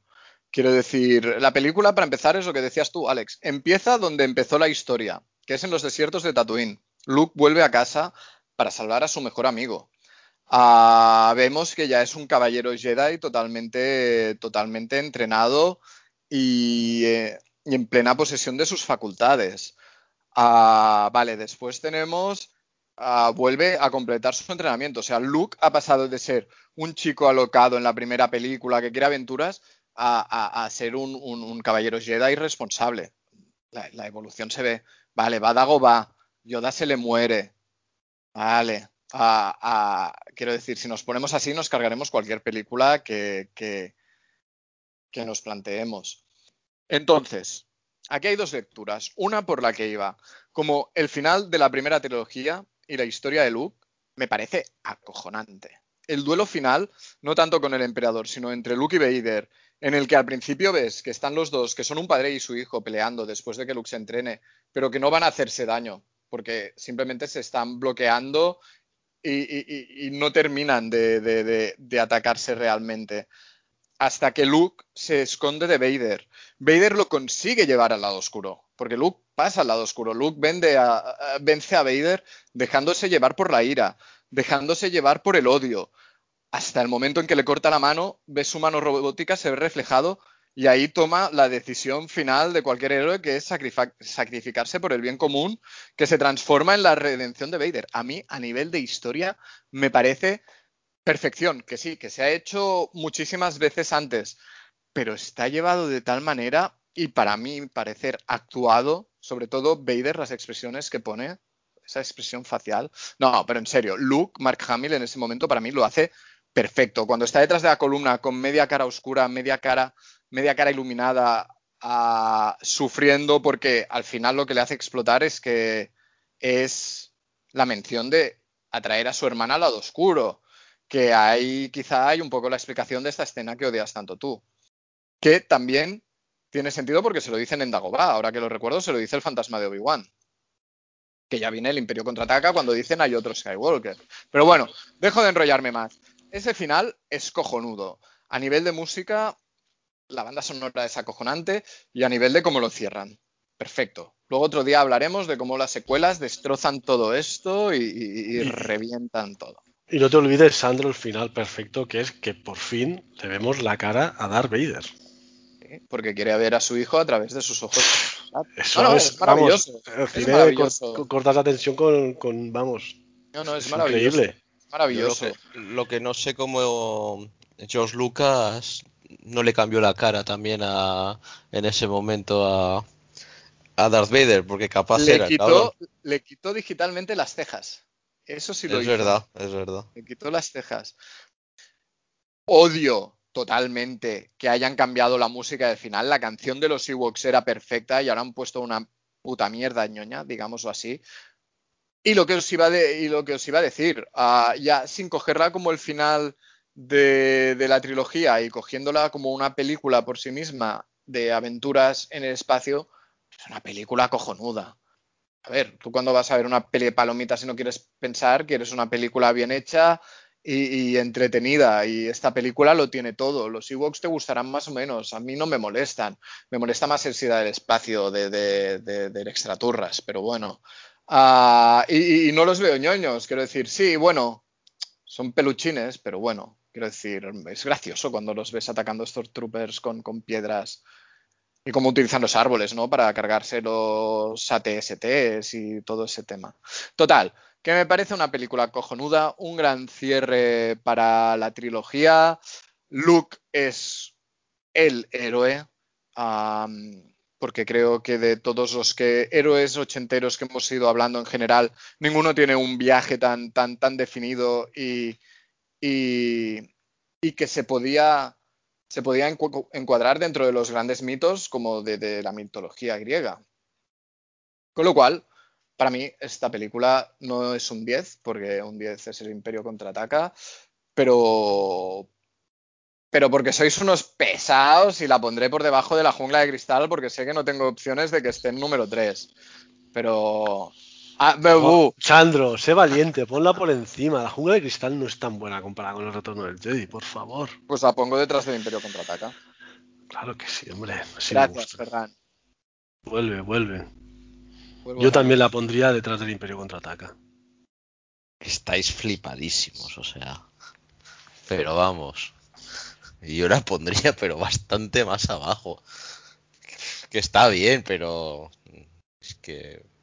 Bueno, la dejaros el 3 porque estáis los dos, pero vamos, ni de coña. En fin. em, El corazón que dejó Ferran. El retorno del Jedi está en Disney, eh, lógicamente, después de la compra de, de todo el todo Lucas. Lucasfilms sí, por parte de, de Walt Disney.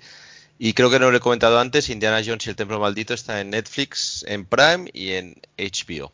Curioso que no esté en Disney. Yo pensé lo mismo. Mm, sí, sí. No se debe ir por libre Indiana Jones, no sé. Igual tienen licencias vendidas. Bueno, pues el retorno del Jedi logra el tercer puesto. Muchas gracias, Mary Chey, por tu lista. Te queremos. Yo Sí. especialmente. Y pasamos a la, a la siguiente. Esta tercera lista del día nos la envía Sid. Y vamos a empezar por una película de 1984. Una película dirigida por Ivan Reitman.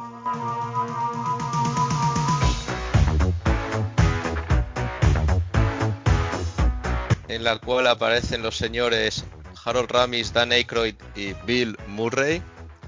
Ah, lo siento. lo siento, pero que no menciones al señor Rick Moranis y a Sigourney Weaver en la terna. Ya empezamos. Fatal. Bueno, te parece fatal porque básicamente me has cortado el speech, pero yo iba a seguir diciendo No se nombres. corta, no se corta. Qué pesado. Estoy hablando de los cazafantasmas, Ghostbusters. Bravo, bravo, bravo. Una película que no nos gusta nada, me parece, en este podcast. Bueno, yo no pondría la mano en el fuego con Ferran, nunca se sabe. Sí, a mí me gusta mucho esta película. Vamos, aparte que en su momento fue un bombazo, la verdad. No sé si esperado o no, pero yo recuerdo que, que si la canción de Ghostbusters, que, que si merchandising de Ghostbusters, que no sé. Lo que me sorprendió es que no hicieran la secuela justo al cabo de dos años. Tardaron cinco o seis en hacer la secuela. Y no aprovecharon un poco el- la ola que, que traía la, la primera parte, porque realmente fue, vamos, todo un éxito. ¿Se puede decir que la secuela es bastante basurera? Yo te lo acepto. Sí. Bueno, se entiende que no se hiciera la secuela rápidamente, entre otras cosas por lo que ya comenté en un episodio anterior referente a Bill Murray que, que dejó de actuar en cine durante unos años. Ya, pero la pasta es la pasta y yo creo que la gente por pasta al final quizá... Ferran, hay gente que se integra. No, ya, ya lo expliqué. Él decidió rechazar todas las propuestas que le llegaron y se fue a estudiar a París. Sí, Eh, sí, lo, lo contaste, es cierto. Entonces, no, para todo el mundo parece que la pasta no es la pasta. Y a ver, hablamos de gente que ya tiene pasta. Entonces, ¿qué quieres ser?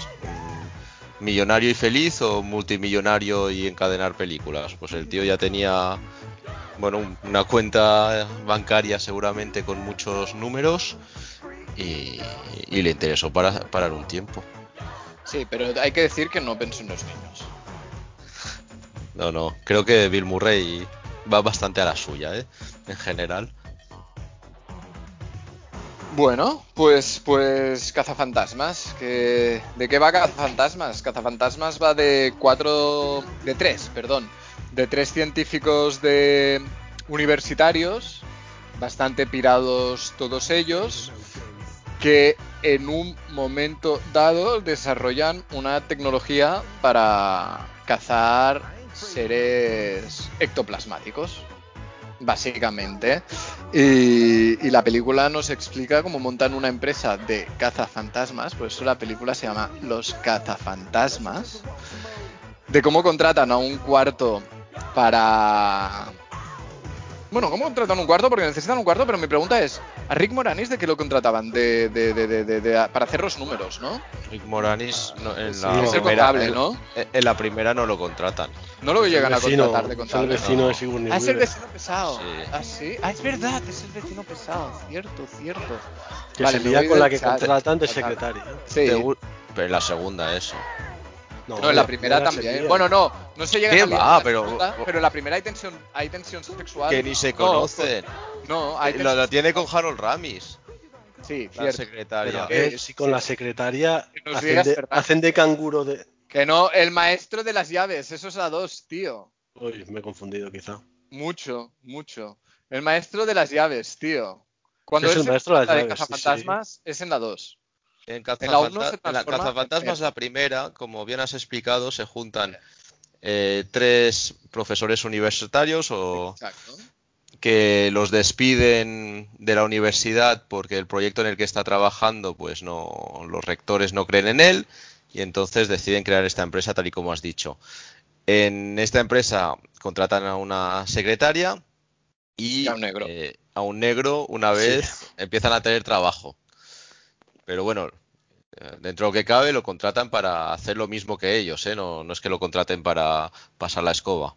No, para cazar fantasmas, básicamente. sí. Y una de las primeras clientas es, no, de hecho la primera clienta es Sigourney Weaver, que los viene a visitar porque, bueno, eh, ha detectado eh, fenómenos paranormales en, en su cocina. De perros del infierno en su nevera. Sí. Y Bill Murray mm, hace la visita a la, a la casa y se enamora de ella, básicamente, aunque bueno, Bill Murray se enamora de casi todas las mujeres en, en- en esta película. Y Rick Moranis es el vecino pesado de Sigourney Weaver, que bueno, que luego se ve también eh, infectado por, sí, por, un, por un fantasma. De hecho, relacionado con, con el papel de picaflor de, de Bill Murray, me hace mucha gracia una escena al principio de la película, cuando, bueno, que sirve de presentación del personaje. Ah. Él está como en un proyecto de, con dos estudiantes, un chico y una chica, en el que ellos han de eh, adivinar, él les enseña cartulina, unas cartulinas del, bueno, del lado negro, digamos, y ellos tienen que adivinar la imagen que aparece en el otro. Y entonces, eh, cada vez que el chico dice algo, le dice que es mentira, aunque alguna vez acierta. Es el único que acierta. Sí, y le va dando, bueno, lo va medio electrocutando, ¿no? Le va, sí, sí, le va zapeando, sí, sí. Y mientras tanto, la chica que no acierta una ni de casualidad, él nunca enseña la cartulina y, bueno, le dice como de una manera asombrosa de, ¡Ah! pero ¿cómo lo haces? Es increíble, es genial, tal y cual. Y claro, con luego todo ello para conseguir una cita con ella. Es que claro, el, yo, creo que esta película, ah, de una manera mm, un poco injusta, se, sobre todo quizá aquí en España, que los actores eran menos conocidos en ese momento, se clasificaba como una película de fantasmas para niños. Y, por ejemplo, el personaje de Bill Murray encima que no se la acaba maravillosa. Y como en esta primera escena, esta primera escena, por ejemplo, a mí, de pequeño, porque es la típica película en VHS que, vi hasta la saciedad, no la acababa de entender, no acababa de entender porque un, un adulto podía ser tan cabrón. No, no le veía la gracia. hasta que, crecí, no, no, no hace tantos años, ¿eh? he sido siempre muy inocentón. Creo que en un principio, cuando empezaron a trabajar en el proyecto, John Belushi tenía que ser uno de los cazafantasmas. ¿Ah, sí? Sí. Ah, no lo sabía. Pues ah. te digo que no, que no. No, no, no cambiaría ninguno de ellos. Ni a Ernie Hudson, que es el cazafantasmas negro. Bueno, supongo que. Aunque ellos ya se conocían todos de antes, pero eh. entiendo que su papel era el de Bill Murray. Entiendo. Wow, pues no lo habría cambiado nada. Pero lo, digo por decir, ¿eh? Porque.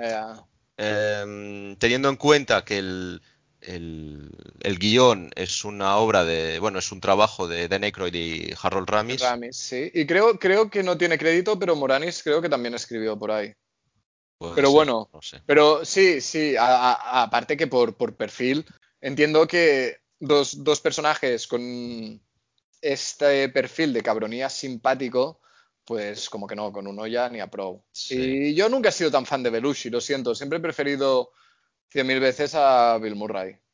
Sí, bueno, desgraciadamente tampoco tiene el recorrido no. por su muerte temprana y no, no podemos saber lo que podría haber sido.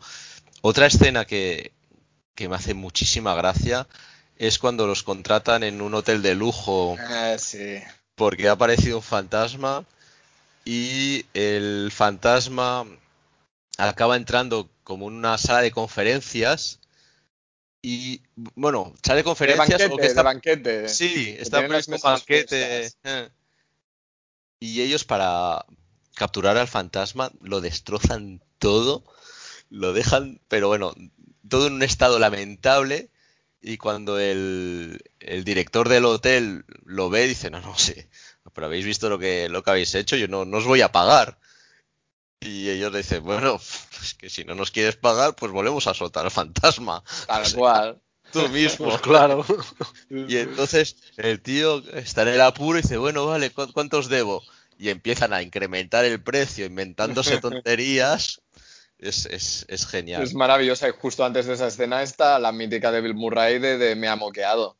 Cuando se encuentra con el fantasma frente a frente en un pasillo y el otro se tira por él a lo loco. Que en realidad, esa escena a mí me daba miedo. Es que en realidad Fantasmas tiene un punto de, es comedia fantástica, pero tiene un punto que, que, daba miedito. La primera escena en la biblioteca, cuando se encuentra la señora esa que le hablan y lo único que se hace es girarse y hacer a mí eso me daba un miedo que no me aguantaba. E incluso después cuando, cuando se transforman todos en perro, ah, cuidado, ¿eh? Es, es, eh, yo creo que uno de los pluses que tiene es que aun, aun siendo una comedia, se toma en serio.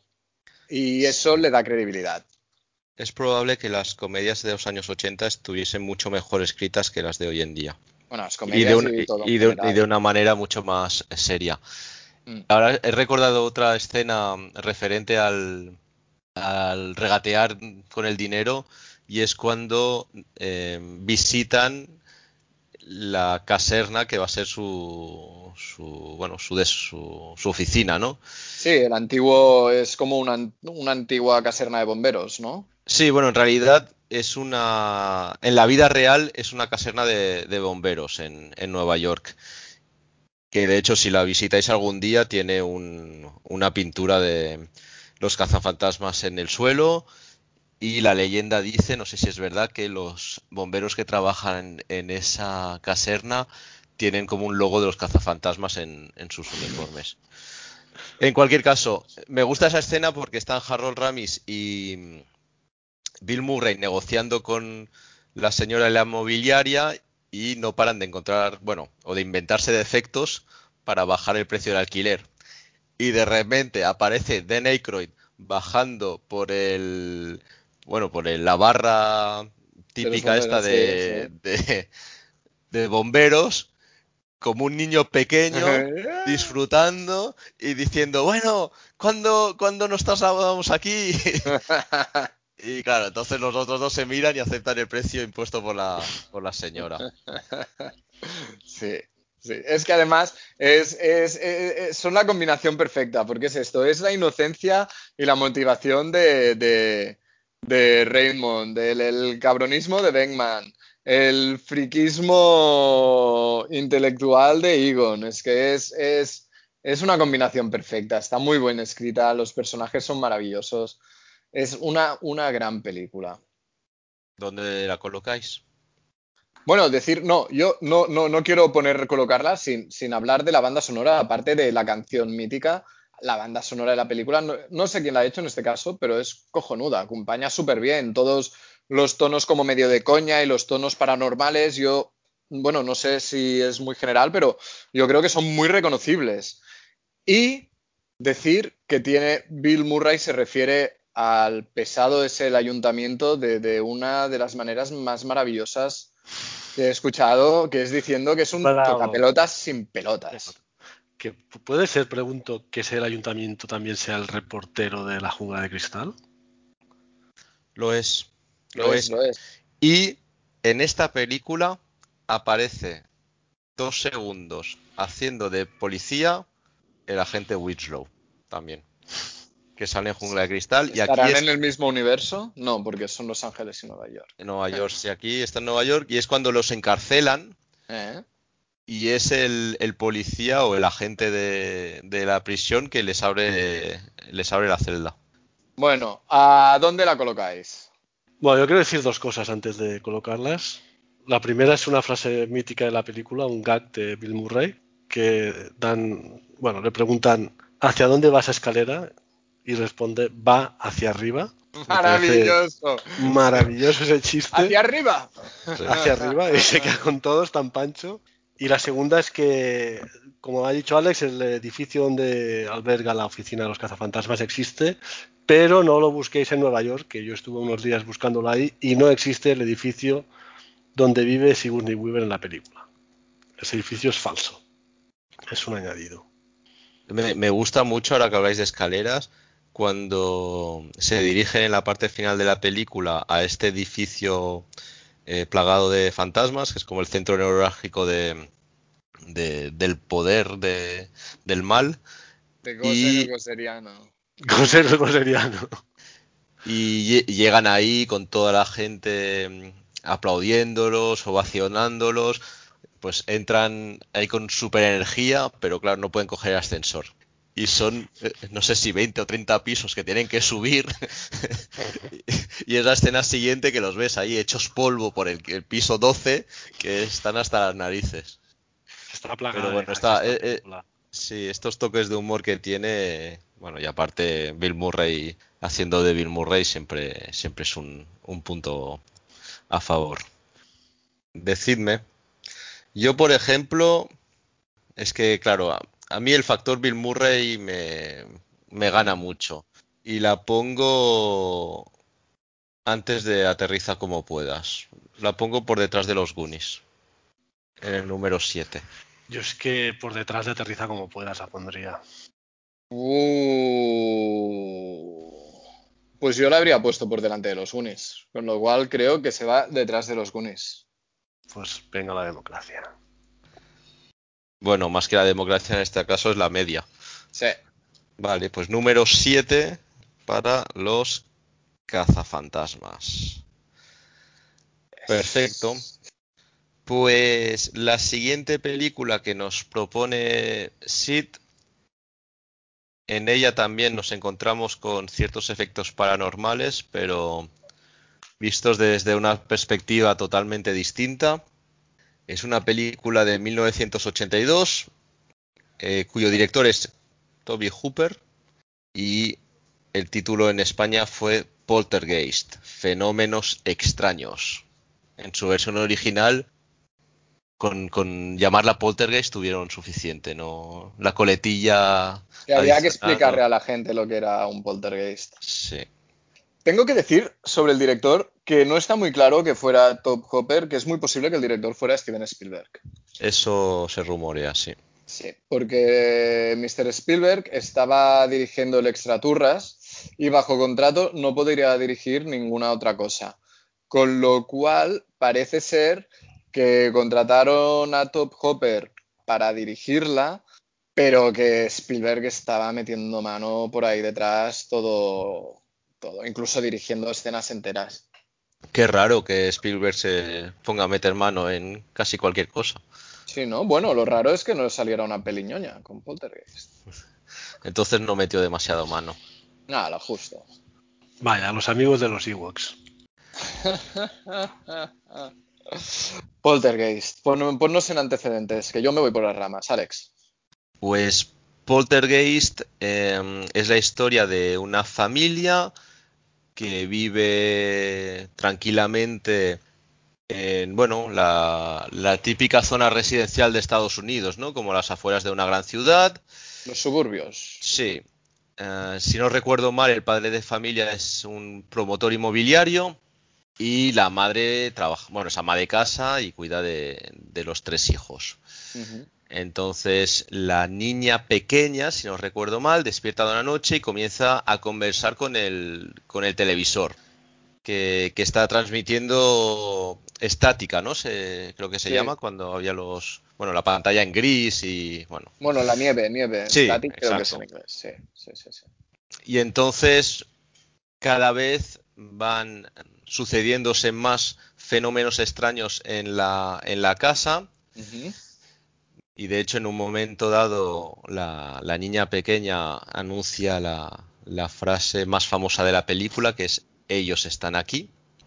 Diría que es un poco esto, ¿no? Que, que los fenómenos eh, extraños se van sucediendo y acaba en un combate eh, entre la familia y eh, bueno, el- el- lo paranormal. Bueno, no, sí, bueno, no es el Street y to- y- Fighter. y todo ello, si no recuerdo mal, es por un tema de que la de una reubicación de un cementerio que estaba donde donde fueron construidas las casas, ¿no? A ver, no termina como un combate. Lo que sucede es que la niña desaparece por culpa de, de- de- de- los fenómenos. Entonces lo que hace la familia es contratar a una medium para ver qué pueden hacer porque la presencia de la niña sigue en la casa. Y básicamente no, no es un combate, lo que hacen es, es rescatar a la niña de un, podríamos decir, de la dimensión de los fantasmas que tiene un portal en la habitación de, de dicha niña. Ah, y sí, es cierto, la casa, justo esa casa, el problema que tiene es que está construida encima de un cementerio, que da pie a una escena final, que es cuando la familia, ya habiendo recuperado a la niña, huye de la casa. Creo que es el padre que se cae en donde están construyendo la piscina y empiezan a aparecer, tumbas y esqueletos de dentro y se crea una escena pues bastante, bastante ahora inocente, pero en su momento terrorífica. Y bueno, acaba con una escena muy, muy reconocible, que es que se van a pasar la noche a un motel de carretera y se abre la puerta del motel y sacan la tele, ¿no? Porque la tele es un poco la precursora, no es precursora, pero es, es a través de donde, se, como has dicho, donde se empiezan a comunicar con, con las entidades paranormales. Entonces, Poltergeist. Yo tengo que decir que a mí, dame películas gore, dame películas de slashers, pero las películas de espíritus me giñan a unos niveles uh, no cuantificables. ¿Por qué? Porque hay una parte de mí que en el fondo se lo creen, ¿no? Quizá porque a lo largo de, mi historia he oído muchas cosas raras y lo último que querría es, vivir una situación así. Uh, y con Poltergeist tengo que decir que de pequeño veía muchísimas películas de miedo, me daba igual de fantasmas, con los años he dejado y Poltergeist me daba terror. Aún así la veía como droga. Supongo que el factor Spielberg, que le daba un punto menos terrorífico y más fantástico, hacía que fuera más, más visible. Yo tengo un problema ¿eh? con las películas de terror. Lo paso mal. Sí, uh -huh. sí. No, no las disfruto nada lo que has dicho tú, ¿no? Me paso la película giñado. Y, y debido a ello, pues no, no me gustan. No. Más allá de que la peli pueda estar muy bien, ¿eh? pero yo no, no le encuentro el rollo. Excepto la alguna. ¿Eh? ¿La viste? La he visto, la he visto, sí, sí. La... ¿Y tú, Ferran? Sí, a mí las pelis de terror no, no me dicen nada. No, no, no me gusta ir al cine a, a sufrir.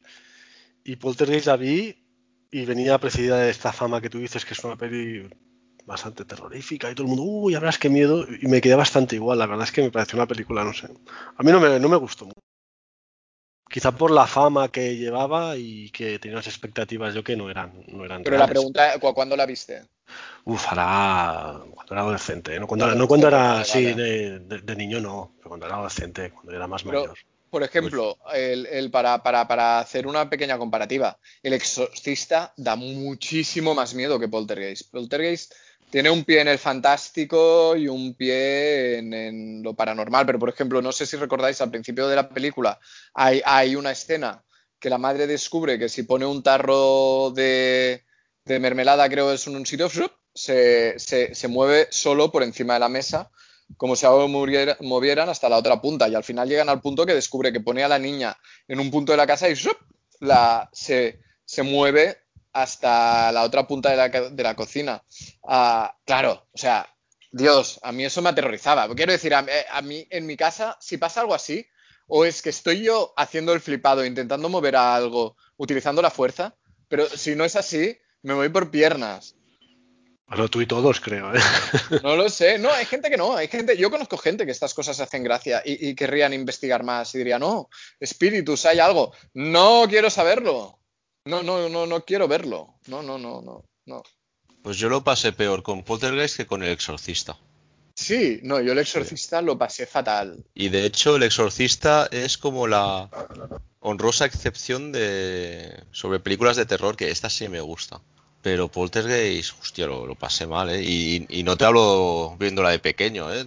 Viéndola de mayor también. Hay, hay, hay una escena que, que la, el payaso que tiene en la habitación la niña cobra vida, que en realidad es cuando la raptan, por el amor de Dios. Es, es horrible, pero tiene ese punto que está hecho Spielbergiano. Pero y, da mucho miedo, da mucho miedo. Y luego está todo el tema de... Bueno, de, que es un, una película o una saga maldita, ¿no? Porque eh, varios de los actores murieron poco después de, de, rodar alguna de sus entregas. Bueno, que yo sepa, solo murió la niña, no sé No, no, la, murió la niña pequeña a, pocos años después de una enfermedad rarísima. Sí. La niña, creo, mayor, eh, murió también poco después eh, tras ser apalizada por su pareja. Qué bien. El, en la segunda, el que hace de exorcista muere poco después de un cáncer de páncreas. O no, mientras la está rodando, muere de cáncer de páncreas. Y había otro más. Era el rollo de. En, en tres películas habían cuatro o cinco del elenco que, que la habían diñado poco después. Bueno, la niña en realidad. Creo recordar que la niña uh, rodó Poltergeist 3 ya muy, muy enfermita. Pues ¿dónde la colocáis? Pues yo la colocaré por encima del honor de los Pritchett. Es decir, por debajo de Rayman. Sí, sí.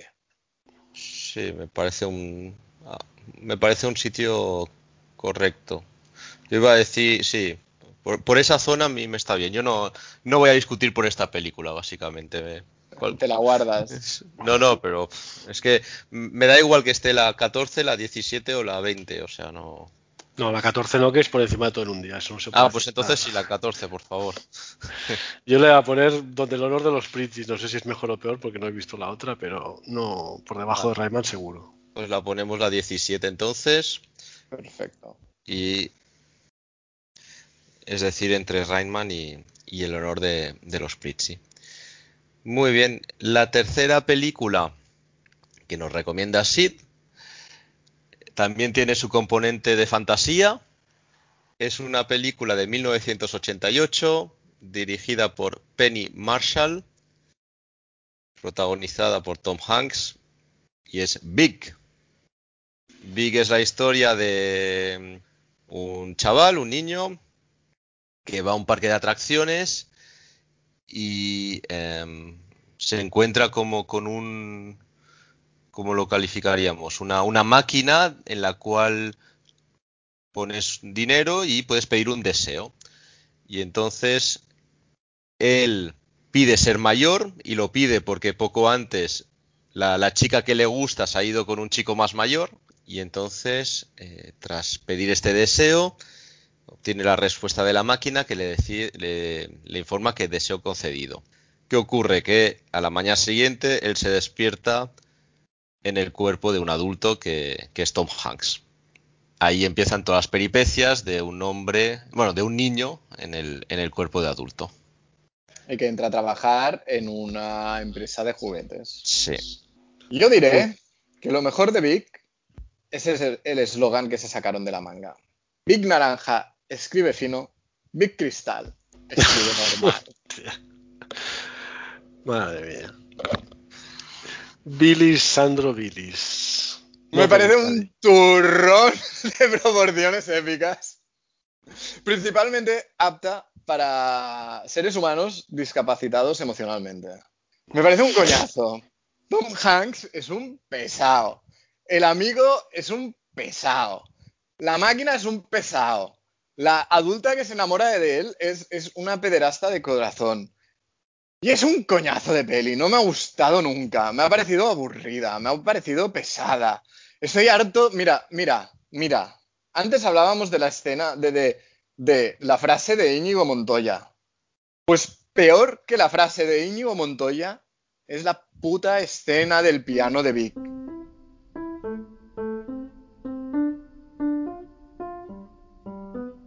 Además, es la típica canción que la gente que no sabe tocar el piano viene y dice, oh, mira, sé tocar algo. Y aporrean sin ningún tipo de respeto las teclas del instrumento, cuando en realidad lo que deberían hacer es apartarse y dejar a los que saben. Basta de hacer eso, basta de esa canción y basta de Big. No, no. Big no. Punto. Joder, Sandro, tío, te compraré un corazón en la tienda cuando pueda, ¿eh? Madre mía. Solo lo quiero si es de Ewok. ¿A ti te gusta Big, Ferran? A mí me gusta y mucho. Y mucho, la verdad. Dios mío, mío. Sí, sí, me gustó mucho. Creo que Tom Hanks lo borda. Realmente ves a un, a un hombre adulto pero con un niño dentro. La historia, a ver, no está mal, es entretenida, pero no, no- no es una comedia de chiste fácil, no sé, es... Tiene cierta lógica y el desarrollo está bien. Y Cuando vamos, empiezan a tirarse serpentinas de esas en pote de, de- desde la nariz, no, no es chiste fácil para nada. A ver, a ver, Sandro, es que a- le, le puedes encontrar dos millones de defectos a la película, por supuesto, y más si no te gusta.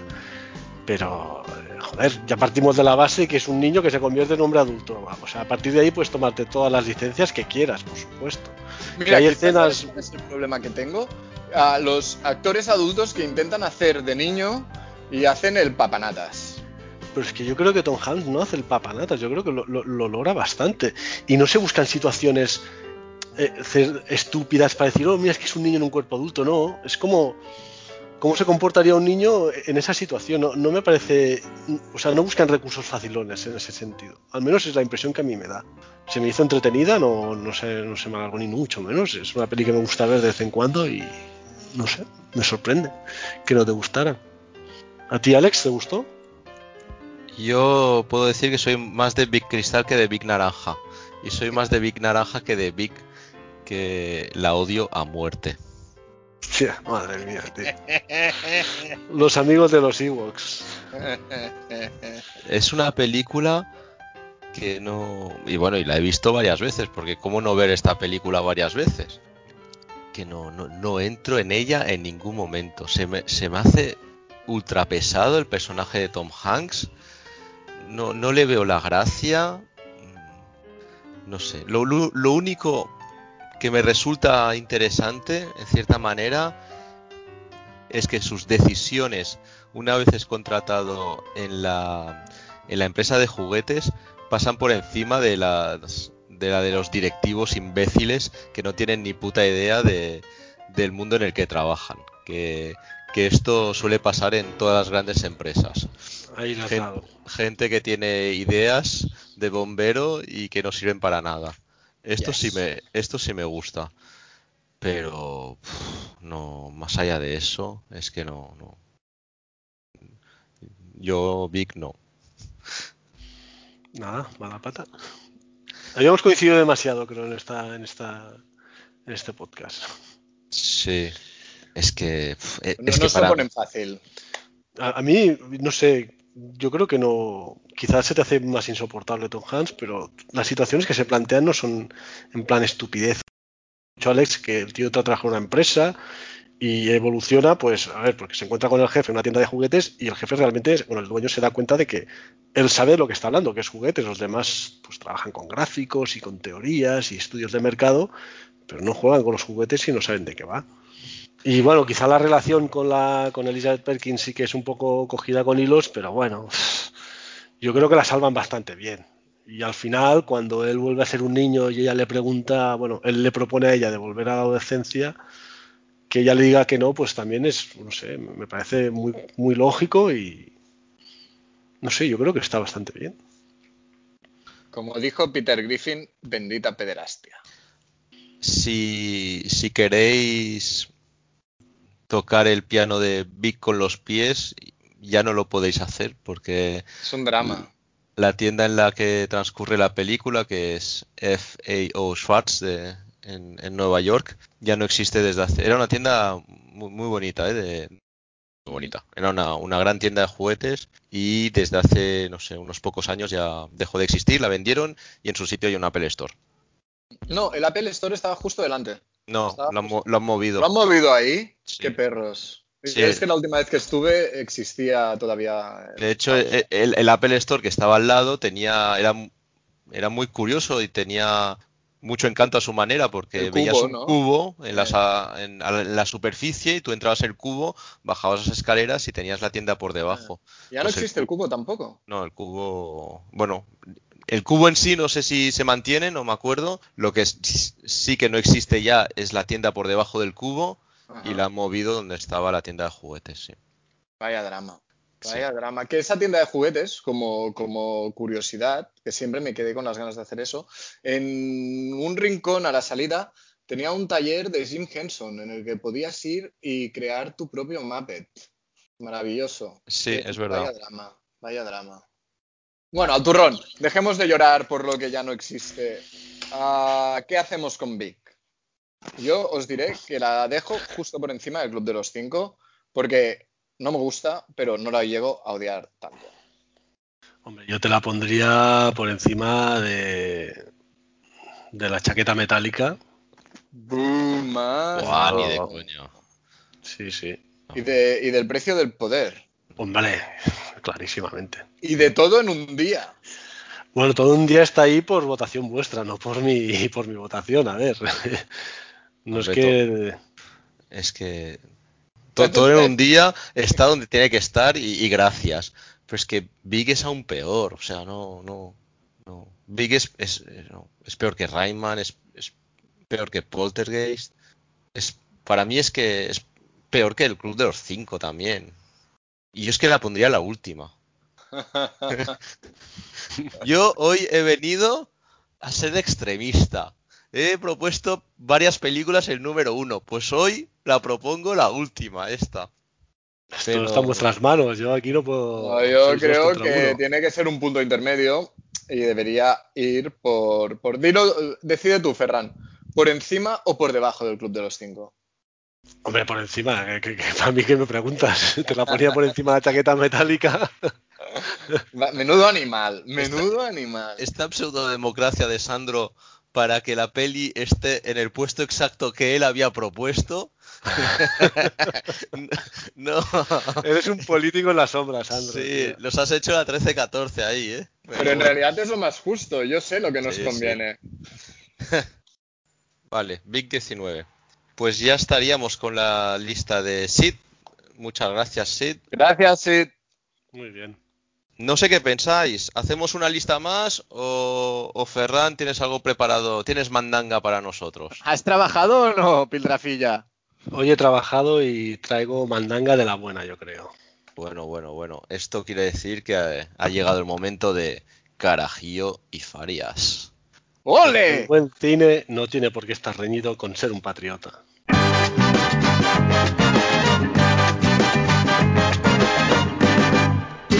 Bien, tras el último podcast en que no se pudo realizar esta seguidísima sección, hoy volvemos con algo grande. Muy grande. Esto, esto es inmenso, ¿eh? O sea, ojo. Esto de despertar vuestras envidias. Es algo con lo que no podéis llegar a soñar y que yo he logrado. Puedo prometer y prometo que he participado en el mundo de Blade Runner. Danoslo todo. Sí, sí, sí, tal cual suena. He podido participar de esta tan magna obra. Blade Runner, como ya, ya hemos dicho hoy, se estrenó en 1982 y pasaron bastantes años hasta que se gestó el rodaje de su secuela Blade Runner 2049, que fue rodada por Denis Villeneuve. Bueno, pues Blade Runner 2049 se rodó en parte en España, por supuesto. Particularmente se rodó en Andalucía, en partes de Sevilla y Almería. Es decir, modernidad a mansalva, como podéis ver. Esto hasta aquí no deja de ser la anécdota, ¿vale? Yo os he prometido algo grande. A partir de ahora es cuando abandono mi anonimato y paso a ser una celebridad. Y sé lo que estáis pensando, ¿eh? pero no es debido a mi evidente parecido con Ryan Gosling. Esto no va por ahí. En las primeras escenas, cuando Ryan Gosling, el Blade Runner de esta secuela, va en su coche volador por un desierto con destino incierto, aparecen inmensas praderas con más de 2.000 o 3.000 espejos concentradores de energía solar, que se supone que es lo que proporciona la energía para la megalópolis de Los Ángeles. Pues estas plantas de energía son la estación Germa Solar de Fuentes de Andalucía en Sevilla. Y la empresa propietaria de esta planta solar, solar es la ingeniería vasca Senner, en donde, para bien o para mal, este humilde podcaster y peor ingeniero desempeña su día a día alejado de la fama que los micros de Sujétame al Cubata me proporcionan.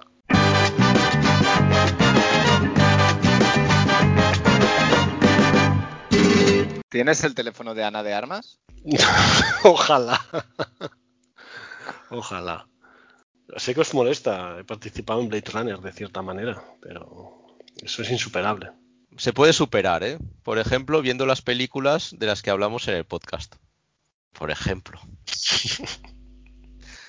Bueno, creo que lo dejamos aquí para hoy. No sé si queréis comentar algo más. Pues que todavía faltan muy buenas películas de los 80 por comentar, ¿eh? Y que nos sigan enviando más propuestas. Sí, queremos vuestras listas y yo personalmente quiero vuestros currículums. Recordad que hay dos ofertas de trabajo en Sujétame el Cubata. Bueno, por nuestra parte, Sandro y yo eh, tenemos una oferta de trabajo para Sujétame el Cubata de verdad. Buscamos conductor. Todos estos momentos se perderán en el tiempo como lágrimas en la lluvia. Es hora de morir, amigos. Cierto. Fortuna y gloria, amigos. Fortuna y gloria. Hasta siempre.